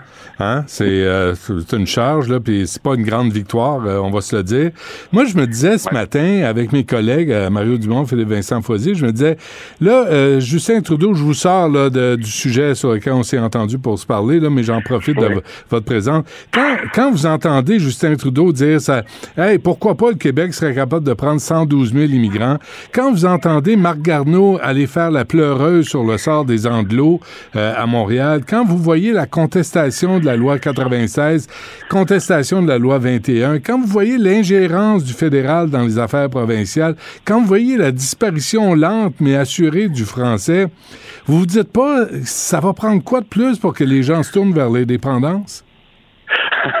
Là, vous voulez vraiment me mettre de mauvaise humeur. Ouais. Vous avez euh, J'espère, oui. évidemment fait la, la, la litanie de tout ce qui fonctionne pas avec, avec le Canada et avec un fédéralisme paternaliste comme on a on, on, a connu à une certaine époque, comme si les Québécois n'étaient pas capables de se gouverner eux-mêmes, alors que les lacunes en matière de, de gestion et d'administration euh, de, de, la fonction publique fédérale sont, sont documentées, sont nombreuses. Euh, on pourrait aussi en faire la litanie, euh, mais vous avez raison. Où sont les Québécois pour euh, se, se, réveiller et dire on, on, tourne la page sur cette euh, période de notre histoire et on prend euh, nos responsabilités euh, de justement. C'est pas très féroce, ça. Hein, c'est pas très féroce. Vous, vous capotez pas quand vous entendez Marc Garneau jouer à la pleureuse qui représente NDG Westmount, là, puis dire les pauvres anglos sont tellement maltraités? Ben oui, ben c'est tout à fait le monde à l'envers, mais euh, moi, je, je, je, m'en prends effectivement au, fédéral par des déclarations qui sont absurdes comme celle-là, mais encore davantage à un gouvernement qui a, a obtenu 90 euh, députés et qui croit encore au fédéralisme, puis euh, qui évoque la fierté d'être québécois, mais de se faire gouverner par euh, des, des, des, des, gens qui n'ont pas davantage de compétences que nous, qui sont au fédéral, qui essaient de nous dire quoi faire, notamment en santé, notamment euh, par rapport à, à, à, aux, aux, questions linguistiques et, et, économiques, et pour les passeports et ainsi de suite. Mais je dirais que le problème, il est à Québec, euh, bien davantage qu'au qu fédéral. Selon tant et aussi longtemps qu'on ne décidera pas à l'Assemblée nationale ouais. d'aller vers l'indépendance, ben on, on, est, on est mal pris. Selon vous, euh, M. Arsenault, croyez-vous qu'il reste un tant soit peu de fibres indépendantistes dans le corps de François Legault qu'il l'a longtemps été? Euh, je dirais que François Legault est, très confortable dans le siège de premier ministre et qu'il n'est pas un réformateur. Je ne crois pas qu'il puisse revenir à la question euh, de l'indépendance. Euh, je pense qu'il faudra tourner la page sur le fédéralisme en même temps que sur François Legault pour aspirer à quelque chose de mieux. Mais si lui, François Legault, a 90 députés et vous en avez trois, est-ce que ça veut dire que vous êtes en décalage avec la société québécoise puis François Legault l'a comprise? Il, est possible effectivement que le syndrome post-référendaire de 95 euh, nous, nous, nous ait frappé de plein fouet ces dernières années avec cette espèce de troisième voie qu'on a fait valoir auprès des Québécois comme étant euh, une voie mitoyenne, tirer le meilleur du Canada puis conserver un certain nombre de, privilèges de, euh, de, responsabilités québécoises. Et on voit que ça fonctionne pas. Mais le réveil, euh, je pense qu'il viendra tôt ou tard et j'espère plus tôt que tard. Mais euh, pour nous, euh, évidemment, euh, c'est déjà fait. Puis je pense que la dernière élection fait en sorte qu'on on, on puisse revenir sur un discours résolument indépendantiste au vu aussi de la situation actuelle. Mais c'est long. Je vous l'accorde, c'est long. Ouais. Bon, mais souhaitons que France-Hélène Duranceau prenne la question au sérieux, la crise du logement, que ce soit en Gaspésie, aux îles de la Madeleine, et qui vous donne les ressources, qui vous traite en adulte, et que vous ayez, vous, les, les M. Arsenault, les MRC dont on parle, qu'on leur donne les ressources pour intervenir et régler le problème sur le terrain. Ben, en fait, c'est de donner simplement la permission, entre guillemets, d'agir lorsque la volonté est là. Les ressources financières le sont également. C'est simplement le droit ou la compétence pour agir. Il faut faire un petit effort. Joël Arsenault du Parti québécois, merci à vous. Bonne chance. Merci à vous. Au revoir. Savoir et comprendre l'actualité. Alexandre Morand-Villouellette. Ah, Alexandre, bonjour. Bonjour, Benoît. Je pensais pas que tu étais là aujourd'hui. Je suis euh, ressuscité, Es-tu revivu? Ah oui, de- résurrectu. Qu'est-ce que t'as pas eu jusqu'à maintenant, là, comme virus? Le virus syncytial, je pense, c'est comme ça que ça s'appelle. T'es passé- Ouais, c'est pour les enfants, je pense, je suis trop vieux pour celui-là, mais sinon, euh, j'ai eu le duo COVID-influenza. Je vais être immunisé pour le temps des fêtes, Benoît. Parfait. Reste loin de moi, je t'en prie. Euh, L'automobiliste va comparaître, là, ce type qui a laissé cette petite fille dans la rue morte. Ouais, il a comparu en fait officiellement là, il y a un peu plus d'une heure au palais de justice de Montréal. Ok. Juan Manuel Becerra Garcia, 45 ans, c'est le nom de cet automobiliste qui aurait mortellement happé la jeune réfugiée ukrainienne de 7 ans. On comprend là, que lui conduisait un SUV au moment où il l'a frappé, qu'il a fui les lieux en laissant au sol la jeune fille Dégueulasse. derrière lui. C'est toutefois rendu au policier hier en début d'après-midi. Il s'est présenté avec sa conjointe dans un poste de police de Longueuil, a été placé en état d'arrestation et puis transféré à Montréal, rencontré par les enquêteurs. Il va passer là, une deuxième nuit en prison et la couronne s'opposait à sa remise en liberté. Donc on devrait connaître la date sous peu de son enquête justement pour remise en liberté. C'est bon. Le Québec euh, cancre de l'attente aux urgences, mais à travers le Canada. Ouais, c'est au Québec qu'on attend le plus pour recevoir des soins hospitaliers. Benoît, on est rendu à, à quelle moyenne au Québec en 2021-2022 selon toi en nombre d'heures Euh, je l'ai lu euh, 16 à 18. Ouais, on est rendu jusqu'à 19,4 heures pour certains. Euh, la on moitié des bon, Québécois là, là, qui ont quand- attendu Quand on plus. veut être premier, nous autres, là, on est redoutable. Ouais, on est redoutable. Donc 19,4 heures, là, c'est bien des gens qui ont attendu ça dans les urgences. Île du Prince-Édouard, qui est tout de suite après le Québec, à 19,2. Eux, Ah. Ils ont failli nous devancer, Benoît. on est fort. Mais on a gardé la palme d'or. Yukon, Saskatchewan, eux, une attente de 7 et 8 heures. Donc, on comprend que c'est quand même... euh, au Yukon, là, attendre Ouais. 7 à 8 heures pour te faire hospital... euh, pour, pour passer aux urgences, c'est quelque chose quand Il faut même. que tu vives au Yukon. Ouais, le, le- le standard devrait être de deux heures environ, selon les experts qu'on devrait Ah attendre oui, dans les urgences, mais c'est pas du tout ce qu'on fait. Donc, euh, ouais, c'est particulièrement marqué là, la Ouais. hausse dans les urgences là, qui revient à- au niveau qu'on voyait avant la pandémie. Et pour les jeunes de 0 à 4 ans, on en parle beaucoup là, dans les hôpitaux, Ouais. mais c'est passé là, en 2020-2021, c'était 567 000 visites dans l'année. Là, on est à plus d'un million pour 2021-2022, c'est près du double. Ça va bien, ça va bien. Découragez-vous pas. Euh, en passant, un petit conseil comme ça, demande pas aux urgentologues pourquoi il n'y a pas deux, trois médecins dans les urgences. Qu'est-ce qui arrive si tu leur demandes? Ils sont choqués bien noirs. C'est Puis épouvantable. là, tu passes à 27 heures d'attente. Oui, c'est ça. Euh, bon, euh, oui, c'est lui. Hey, du Trisac attend, il va attendre en désespoir. J'espère qu'ils nous qu'ils t'écoutent pas. Production, on les salue. Euh, production record de sirop d'érable en 2022. Oui, on va parler de plusieurs records de suite, Benoît, dans les prochaines nouvelles. Certains plus heureux, certains moins. Celui-là, il est très heureux. Production de 15,9 millions de gallons de sirop d'érable au Québec. 59,1% d'augmentation par rapport à 2021. C'est vraiment énorme, donc, cette augmentation-là. On parle des conditions printanières qui ont été très, très, très favorables pour nos érables. Ça a même permis de regarnir la réserve stratégique. Parce qu'on s'appellera en 2021. Tu sais, il y a des réserves stratégiques de pétrole Ouais, dans ouais, certains ouais. pays. Ben. Nous, au Québec, on a une réserve stratégique Ben oui. mondiale de sirop d'érable. C'est super intéressant. Mais on avait dû piocher dedans en 2021. Là, on a pu la regarnir cette année. On rappellera que le Québec produit 90% du sirop d'érable au Canada. Faites à manger avec le sirop d'érable. C'est tellement meilleur que du sucre raffiné. C'est bon, là. Euh, 553 journalistes emprisonnés. Oui, je me suis trompé de chiffre, 533 plutôt 33. journalistes emprisonnés là, dans le monde. Là, c'est un record qui est battu selon le dernier rapport paru aujourd'hui de, de Reporters sans frontières. L'an dernier, on était à 488. C'était déjà un sommet historique. Et là, dans le bilan annuel, on se rend compte que c'est encore pire cette année. Plus de la moitié des journalistes qui sont emprisonnés dans le monde, Benoît, au 1er décembre, en cette date-là, le sont dans cinq pays. On peut deviner rapidement lesquels. La Chine à 110, Ben la ouais. Birmanie à 62, Arrête donc. l'Iran à 47, Je peux pas le croire. Vietnam à 39 Eh et le ben. Bélarus à 31. L'Iran était le seul l'an dernier qui n'était pas dans ce palmarès principal. Non, Il y en avait. Je comprends pas, l'Iran les exécute, là, ils les emprisonnent pas. Fait que, Ben, euh, ils emprisonnent avant de les exécuter, Benoît. Ah, ça compte? Ouais, ben, ceux Ok, qui sont parfait. encore vivants, là, il y a- il y a- d'ailleurs, il y a un nombre inédit cette année de femmes journalistes emprisonnées. Elles sont à 78 comparativement Ah ouais, pas. à 60 l'an dernier. Puis évidemment, pourquoi l'Iran s'est hissé dans ce palmarès? C'est à cause des manifestations, des contestations qui ont lieu. On a emprisonné du journaliste au pied carré là-bas. Hum, grande démocratie. Euh, avant qu'on se quitte, Alex, un mot sur ton monsieur Ovechkin. Oui, Alexander Ovechkin, la star des, euh, des Capitals de Washington, hier, dans une victoire de 7 à 3 contre le- les Blackhawks de Chicago. faut dire qu'il a le sens du spectacle parce qu'il est présentement troisième dans l'histoire de la Ligue nationale pour le nombre de buts comptés.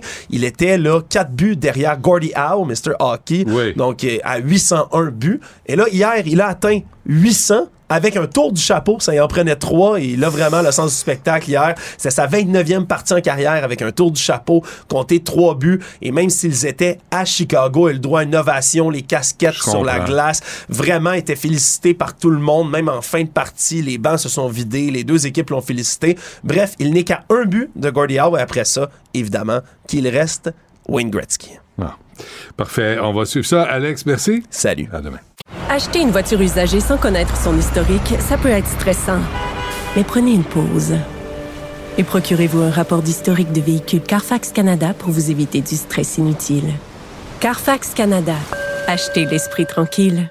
La Banque Q est reconnue pour faire valoir vos avoirs sans vous les prendre. Mais quand vous pensez à votre premier compte bancaire, tu sais, dans le temps à l'école, vous faisiez vos dépôts avec vos scènes dans la petite enveloppe. Hmm, C'était bien beau. Mais avec le temps, à ce vieux compte-là vous a coûté des milliers de dollars en frais, puis vous ne faites pas une scène d'intérêt. Avec la Banque Q, vous obtenez des intérêts élevés et aucun frais sur vos services bancaires courants. Autrement dit, ça fait pas mal plus de scènes dans votre enveloppe, ça. Banque Q. Faites valoir vos avoirs. Visitez banqueq.ca pour en savoir plus.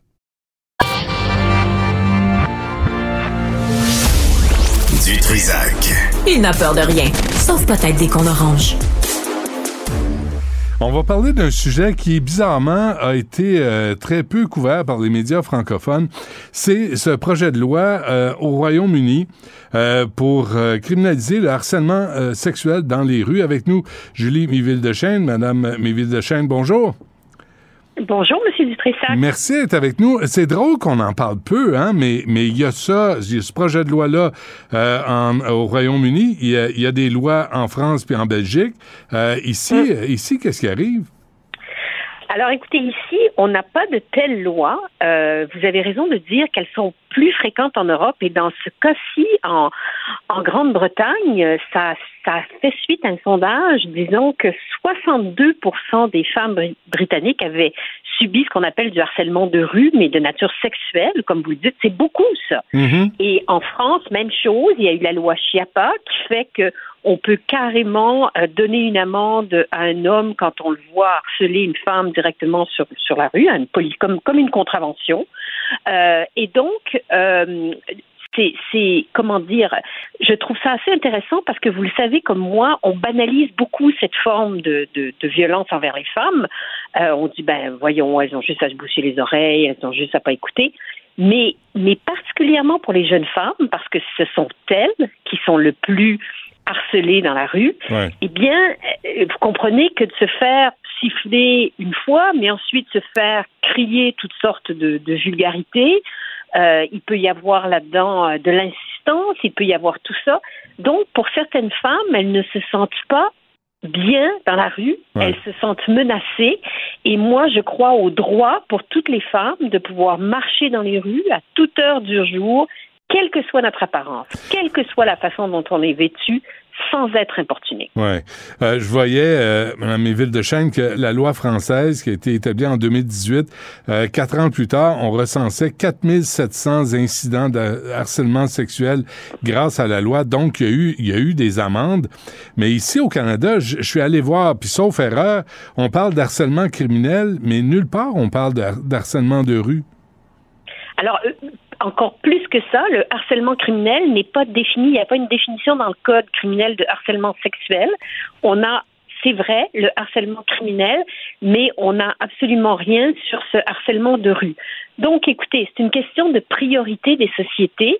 Euh, je vous avoue que, euh, je- je- comme vous le savez, je ne suis pas au gouvernement, donc ce n'est pas Mhm. moi qui Mhm. détermine les priorités, mais je vous, je vous euh, rappellerai, vous vous rappelez Sue Montgomery qui était suivie par quelqu'un, c'était, c'était du harcèlement de rue certainement, et ça a pris tellement de temps avant qu'elle obtienne justice. Un des juges avait dit, ben, elle avait pas l'air d'avoir peur. Alors, vous savez, il y a toutes sortes de stéréotypes, il y a toutes sortes de qui font qu'on dit aux femmes, ben, vous avez juste à passer par-dessus. Ouais. Après tout, c'est pas grave, euh, c'est pas l'équivalent euh, d'un viol, peut-être, mais l'idée de ne pas se sentir en sécurité dans la rue, euh, vraiment. Alors, écoutez, oui, ce qui va se passer en Grande-Bretagne, vous avez vu, ça peut être une prison allant jusqu'à deux ans, Ouais. ce qui est quand même pas rien. Hmm.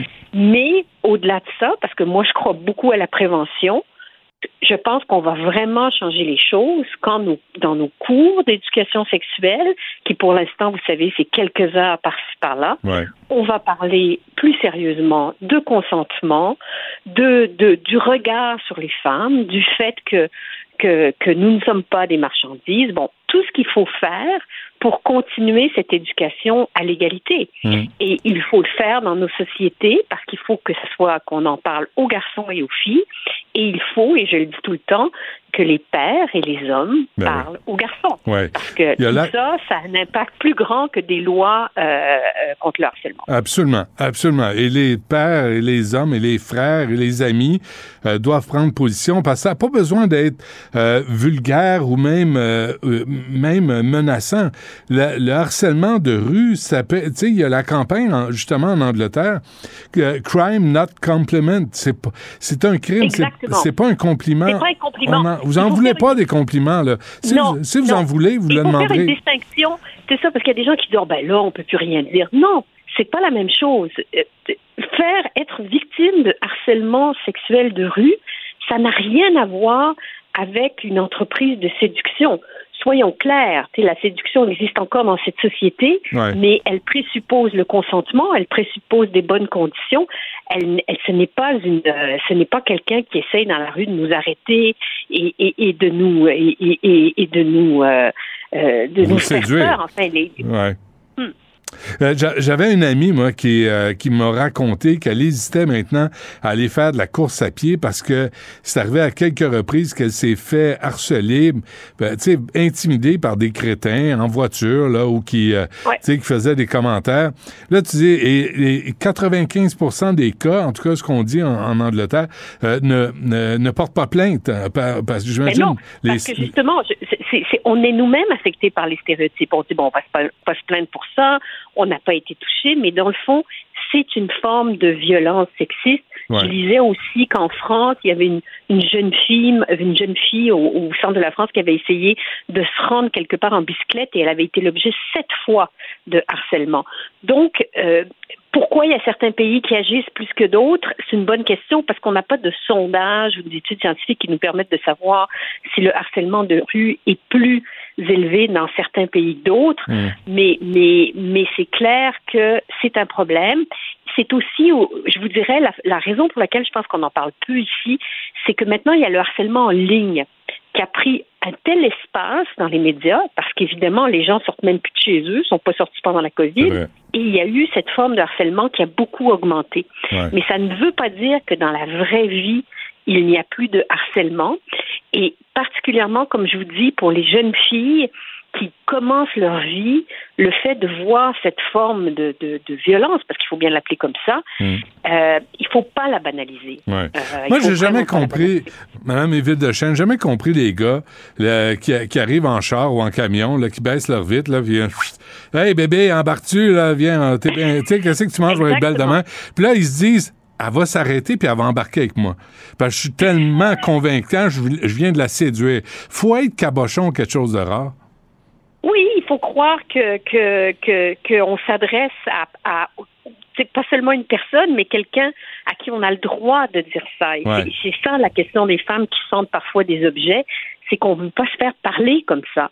Euh, et c'est pas ça de la séduction. C'est pas d'ouvrir sa fenêtre puis de lancer des des des, et, ça existe encore. Et il y a des gens qui pensent que ça a disparu, mais non. C'est juste que souvent, les femmes prennent toutes sortes de moyens. Ne pas aller faire du sport dehors, imaginez ne pas aller courir Ben ouais. parce qu'on a peur de se faire Ouais. de se faire harceler. C'est quand Ouais. même pas euh, c'est quand même pas euh, acceptable tout ça. En tout cas, là, c'est un parti conservateur qui est en place au Royaume-Uni et on Oui. dit, on dit que la législation va criminaliser des actes tels que le catcalling, ça c'est de siffler, d'écœurer les femmes, des gestes Oui. offensants, marcher trop près de quelqu'un la nuit, bloquer de- oui, le chemin de quelqu'un. C'est pas, c'est pas un seul, c'est pas un seul sifflement. Hein. Moi, Non, ce non. que j'ai lu dans la loi, c'est comportements menaçants, abusifs, insultants, conduite désordonnée. et conduire lentement à côté de quelqu'un qui marche. Donc, c'est très précis. Là.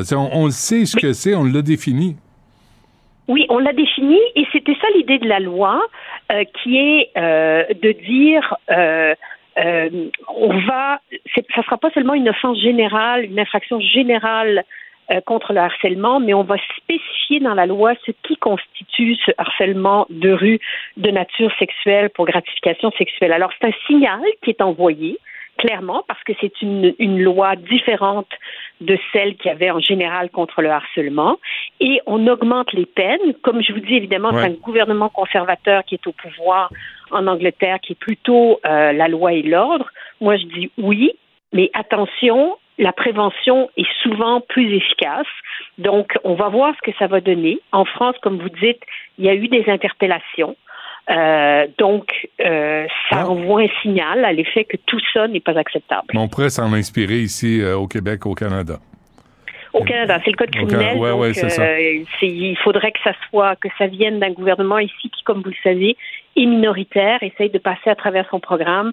Hmm. Et, euh, et on a un programme chargé. Là, on siège là pour essayer d'adopter des lois là, jusqu'à jusqu'à Noël. Ben, il y a Pierre Poilievre qui peut prendre la relève.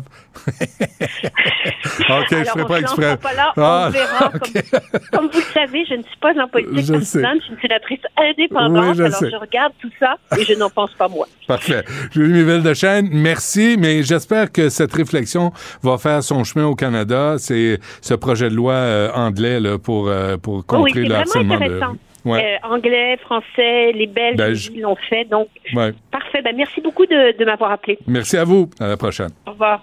Acheter une voiture usagée sans connaître son historique, ça peut être stressant. Mais prenez une pause.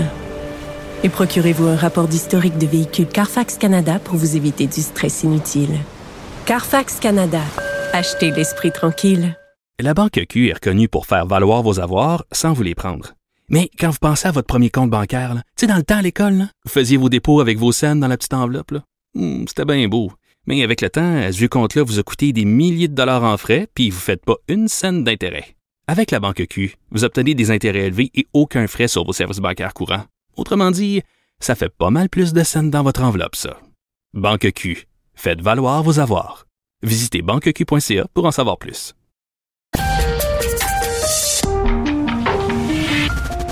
Cabochon. Personne maladroite, imbécile et inutile. Du Trisac. Un pouvoir naturel pour déceler les cabochons. Sans retenue, sans tabou, Anaïs Gertin-Lacroix. Anaïs, bonjour. Allô, Benoît. Qu'est-ce que t'en penses, toi, de ce, ce projet de loi anglais là, sur le harcèlement sexuel de, euh, de rue? On n'a pas ça au, Québec, euh, au Canada. Ben non, puis écoute, on, il y en a en Titi, en toi et moi encore à ce jour, du harcèlement sexuel de rue. Donc, tout ce qui peut aider à diminuer ce fameux harcèlement-là, je pense qu'on est rendu là en 2022 Là, entre toi et moi. En as-tu vécu, toi?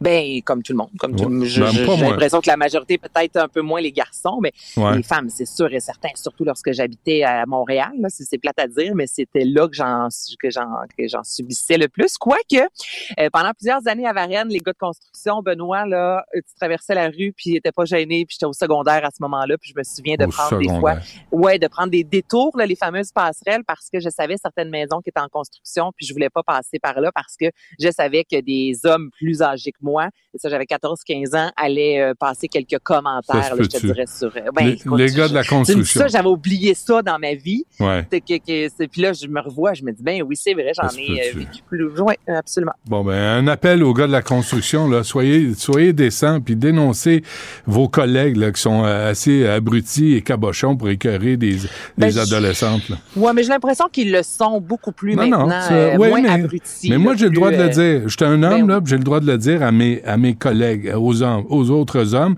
Et c'est ça que ça prend, je pense, au Québec. Ça prend des hommes qui vont dire aux autres, arrête, là, t'es con. Arrête, ça se fait pas. Arrête, c'est juste niaiseux. Je pense que ça se dit, ça. Entre hommes, là, ouais, il de est temps, il est réagir temps qu'on maintenant dise. quand on est ouais, on est témoin d'une situation, de prendre la parole justement, d'intervenir et pas juste de ravaler puis de se dire motadine que c'est malaisant, Puis moi, que c'est malaisant, mais non, de prendre Ben la parole. Moi, j'ai la chance d'être euh, d'être en onde, fait que je l'utilise. Euh, un mot sur Pornhub. Hey, moi les bilans de fin d'année, Benoît, j'aime bien bien Ouh, ça. Et là. Pornhub. non, mais il y en a qui sont plus divertissants que d'autres. Celui-ci, je te dirais, est assez solide, OK? Donc, c'est Pornhub qui a dévoilé son bilan de l'année 2022, donc les heures de trafic, les recherches les plus populaires. Donc là, tout d'abord, dans les termes recherchés, on retrouve encore une fois cette année MILF en première position, donc ces fameuses mères avec qui on voudrait avoir des rapports Ah, sexuels. ouais. Les Ben, femmes mille. matures, Les femmes matures, ça fonctionne au bout de ces fameuses cougars. Donc, c'est ce qu'on retrouve en premier. Ça en est suivi de lesbiennes et de hentai. Ensuite, ça, c'est du manga pornographique. C'est flyé à voir, là. Ça, ça, c'est inquiétant, par exemple, parce que ça reste des dessins, des bandes Ben, ça. dessinées pour les enfants, tu sais. C'est des bandes dessinées, mais là, on est dans des rapports sexuels. Écoute, c'est quand même le, le troisième le plus cherché. Ça en est suivi de gangbang, blowjob, donc euh, fellation, ou encore, excusez-moi de dire ça, c'est vulgaire, gros cul. Moi, je te dis ce que les gens euh, cherchent. Et euh, sinon, les, le- dans les, euh, dans les Il n'y a, a pas homme de 4 pouces. Excuse-moi, j'ai pas pu m'empêcher. Ah non, c'était facile. ben non. Ouh, attends, je vais aller sur Pornhub, je vais voir des hommes avec un pénis de 4 pouces. Oh, je suis à l'envers, je me peux plus. Oh, hey, toi, là, Ah, là, ça n'a pas de sens je fais à la fin de la exprès. saison. Je là. fais exprès. Je fais exprès. OK, arrêtez. Oh, il y en a qui vont être complexés. Ben non, dans les toujours mieux une petite travailleuse qu'une grosse paresseuse. C'est ça qu'ils Ben, disent. c'est- ben, écoute, Hein? si bien dit. Je, je n'aurais pu mieux dire. OK, dans les catégories maintenant, les plus recherchées, lesbiennes, toujours en première position, threesome en deuxième position, et on termine avec anal. Maintenant, pornographie, réalité. La porno-réalité qui se rapproche justement de ce que l'on vit, ça a augmenté de 169 Benoît, dans la dernière année. Donc, les gens sont tannés, je pense, d'avoir euh, affaire à des scénarios un peu euh, Ben oui. douteux avec des situations plus ou moins réelles. Donc, Hey, il me hey, semble que c'est la 169. voisine, ça. Ouais. Ah, je sais plus quoi te dire. Je, ça finit-tu bientôt, cette chronique? Reste 4 minutes. Ah, OK, on Vas-y, lâche pas. OK, les États-Unis maintenant, qui consomment le plus de pornographie? Alors, première euh, position, États-Unis, Royaume-Uni ensuite, la France, le Japon, le Mexique, l'Italie, l'Allemagne. Donc, on est en huitième position au Canada quand même. Ah oui, Je le Japon, hein? Ben oui, j'écoute euh, ben avec euh, je pensais je sais pas moi qu'on allait se, re- se placer mieux que ça. En même temps, c'est pas nécessaire de vouloir être en première position. Mais en huitième, euh, les gens qui consomment de la pornographie, c'est aux petites heures du matin souvent entre plutôt je recommence. C'est entre 22 heures et 1 heure. Donc c'est là en semaine que les gens sont de plus en plus devant leur leur écran pour consommer de la pornographie. Sinon le mardi matin 5 heures, là c'est mort. Je sais pas ce qui se passe sur la planète, mais le mardi 5 heures, il se passe pas grand-chose. C'est tranquille. Ah oui. C'est bien, bien, bien tranquille. Et c'est moins tranquille, je te dirais, le lundi matin, 23 heures. Fait qu'en même temps, je me dis, ils ont tout donné la veille. le lendemain, c'est ridicule. je sais que c'est ridicule. c'est correct. Et euh, dans les catégories les plus populaires maintenant, les hommes cherchent très souvent les japonaises, alors que les femmes, elles, cherchent lesbiennes. Et en moyenne, les utilisateurs ont 37 ans. Ah. Parfait. C'est bon. C'est ça. Je suis un petit peu trop jeune, toi, t'es un petit peu trop vieux. Donc, 37 Tellement. ans. J'essaie de penser à Cube qui a 37 ans. Vous êtes pile dedans. Ouais. Euh, Ah, je- Écoute, plein de belles recherches, Benoît. Ouais, non, j'ose pas les regarder dans les yeux. Ça me, je trouve ça gênant. OK, un mot sur l'Indonésie.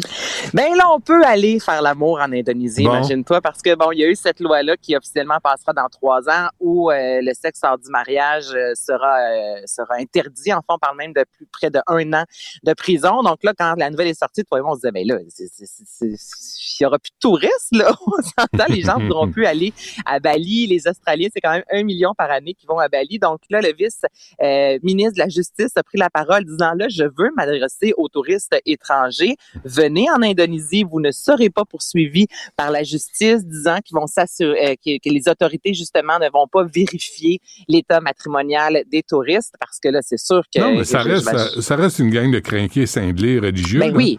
Là, ça veut dire que vous êtes touriste, vous avez le droit d'avoir des rapports sexuels.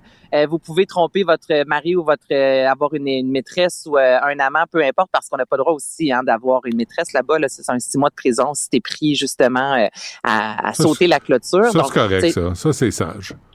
Le six mois de prison, si tu sautes la clôture, Ah, moi, je donnerais hein. 10 ans. Moi, je donnerais 10 ans. Puis 10 coups de fouette, mon sac à mouille. Que je te Mais non, pogne. pas de violence, mais bon, fais un petit 10 ans, là, Ah, juste pour te calmer ça. les ardeurs. Là. Ouais. Te calmer les ardeurs. Bon, euh, ça, c'est l'Indonésie. Euh, puis un, un mot sur. Est-ce que euh, je peux passer à l'autre ou pas? Ben oui, c'est tout ce que je voulais dire. Donc maintenant, Ah, on peut aller là-bas pour avoir des rapports sexuels euh, non. sans, euh, avoir, sans avoir peur de se retrouver derrière les barreaux. Bon, et Silvio Berlusconi, qui doit avoir 103 ans, là? 86 ans, président du club de football de Monza, ancien premier ministre de l'Italie. Et euh, juste pour vous situer, donc cet homme-là fait partie de ce qu'on nomme le Ruby affaire de soirée libertine avec des jeunes filles parfois mineures. Il a été accusé de prostitution de mineurs, mais il y a un procès à venir pour subordination de témoins dans cette affaire. Donc ça vous dresse un portrait de qui est cet homme. Et il a récemment bon engagé un nouveau euh, un nouveau coach, là je te dirais, parce qu'il fait partie justement de le président du euh, du club des de football de Monza. Et pour motiver ses troupes, je te fais pas entendre l'extrait parce qu'on n'entend pas grand-chose, mais il a dit à toute l'équipe, si vous êtes capable de battre l'équipe adverse, je vous amène un autobus de pute. C'est la nouvelle. C'est si juste ça. Si c'est pas prendre les femmes comme la, marchandise, hein? Eh, c'est épouvantable, ça. C'est épouvantable. C'est épouvantable. Assis, tu vois plein de filles. Puis là, tout le monde, ça rit, mais justement, le fameux malaise, on parlait là, de harcèlement de rue, tout le monde, des témoins, puis tu te tais, ben là, c'est ça. Tout le monde est assis, puis là, ça applaudit. Là, puis là, t'en as deux, trois, là, ben, ben colons, là, ben contentes de cette ben joke-là. Mais aux alentours, là, tu vois qu'il y a un certain malaise. Donc, son autobus, puis je pourrais dire prostituée, mais c'est vraiment le, terme pute qu'il utilise. C'est, écoute, c'est... T'es factuel. C'est ça que j'aime, Anaïs. T'es factuel. tu restes factuel tu restes sur les faits, pas les opinions, pas les les, faits, monsieur, madame. C'est ce que vous allez avoir avec Anaïs Je suis vulgaire dans cette chronique. Écoute, moi, ma vulgarité, je la passe avec toi du lundi au vendredi, de 13h16 à 13h30. c'est là que je me permets d'être. Ça fait un excellent balado. Euh, on va tous en profiter. Anaïs, euh, merci. On se reparle demain, si tu veux bien. À demain. Merci. Merci à toute l'équipe et on refait ça demain 11h. Il y a Guillaume Lavoie qui suit à l'instant. Cube Radio.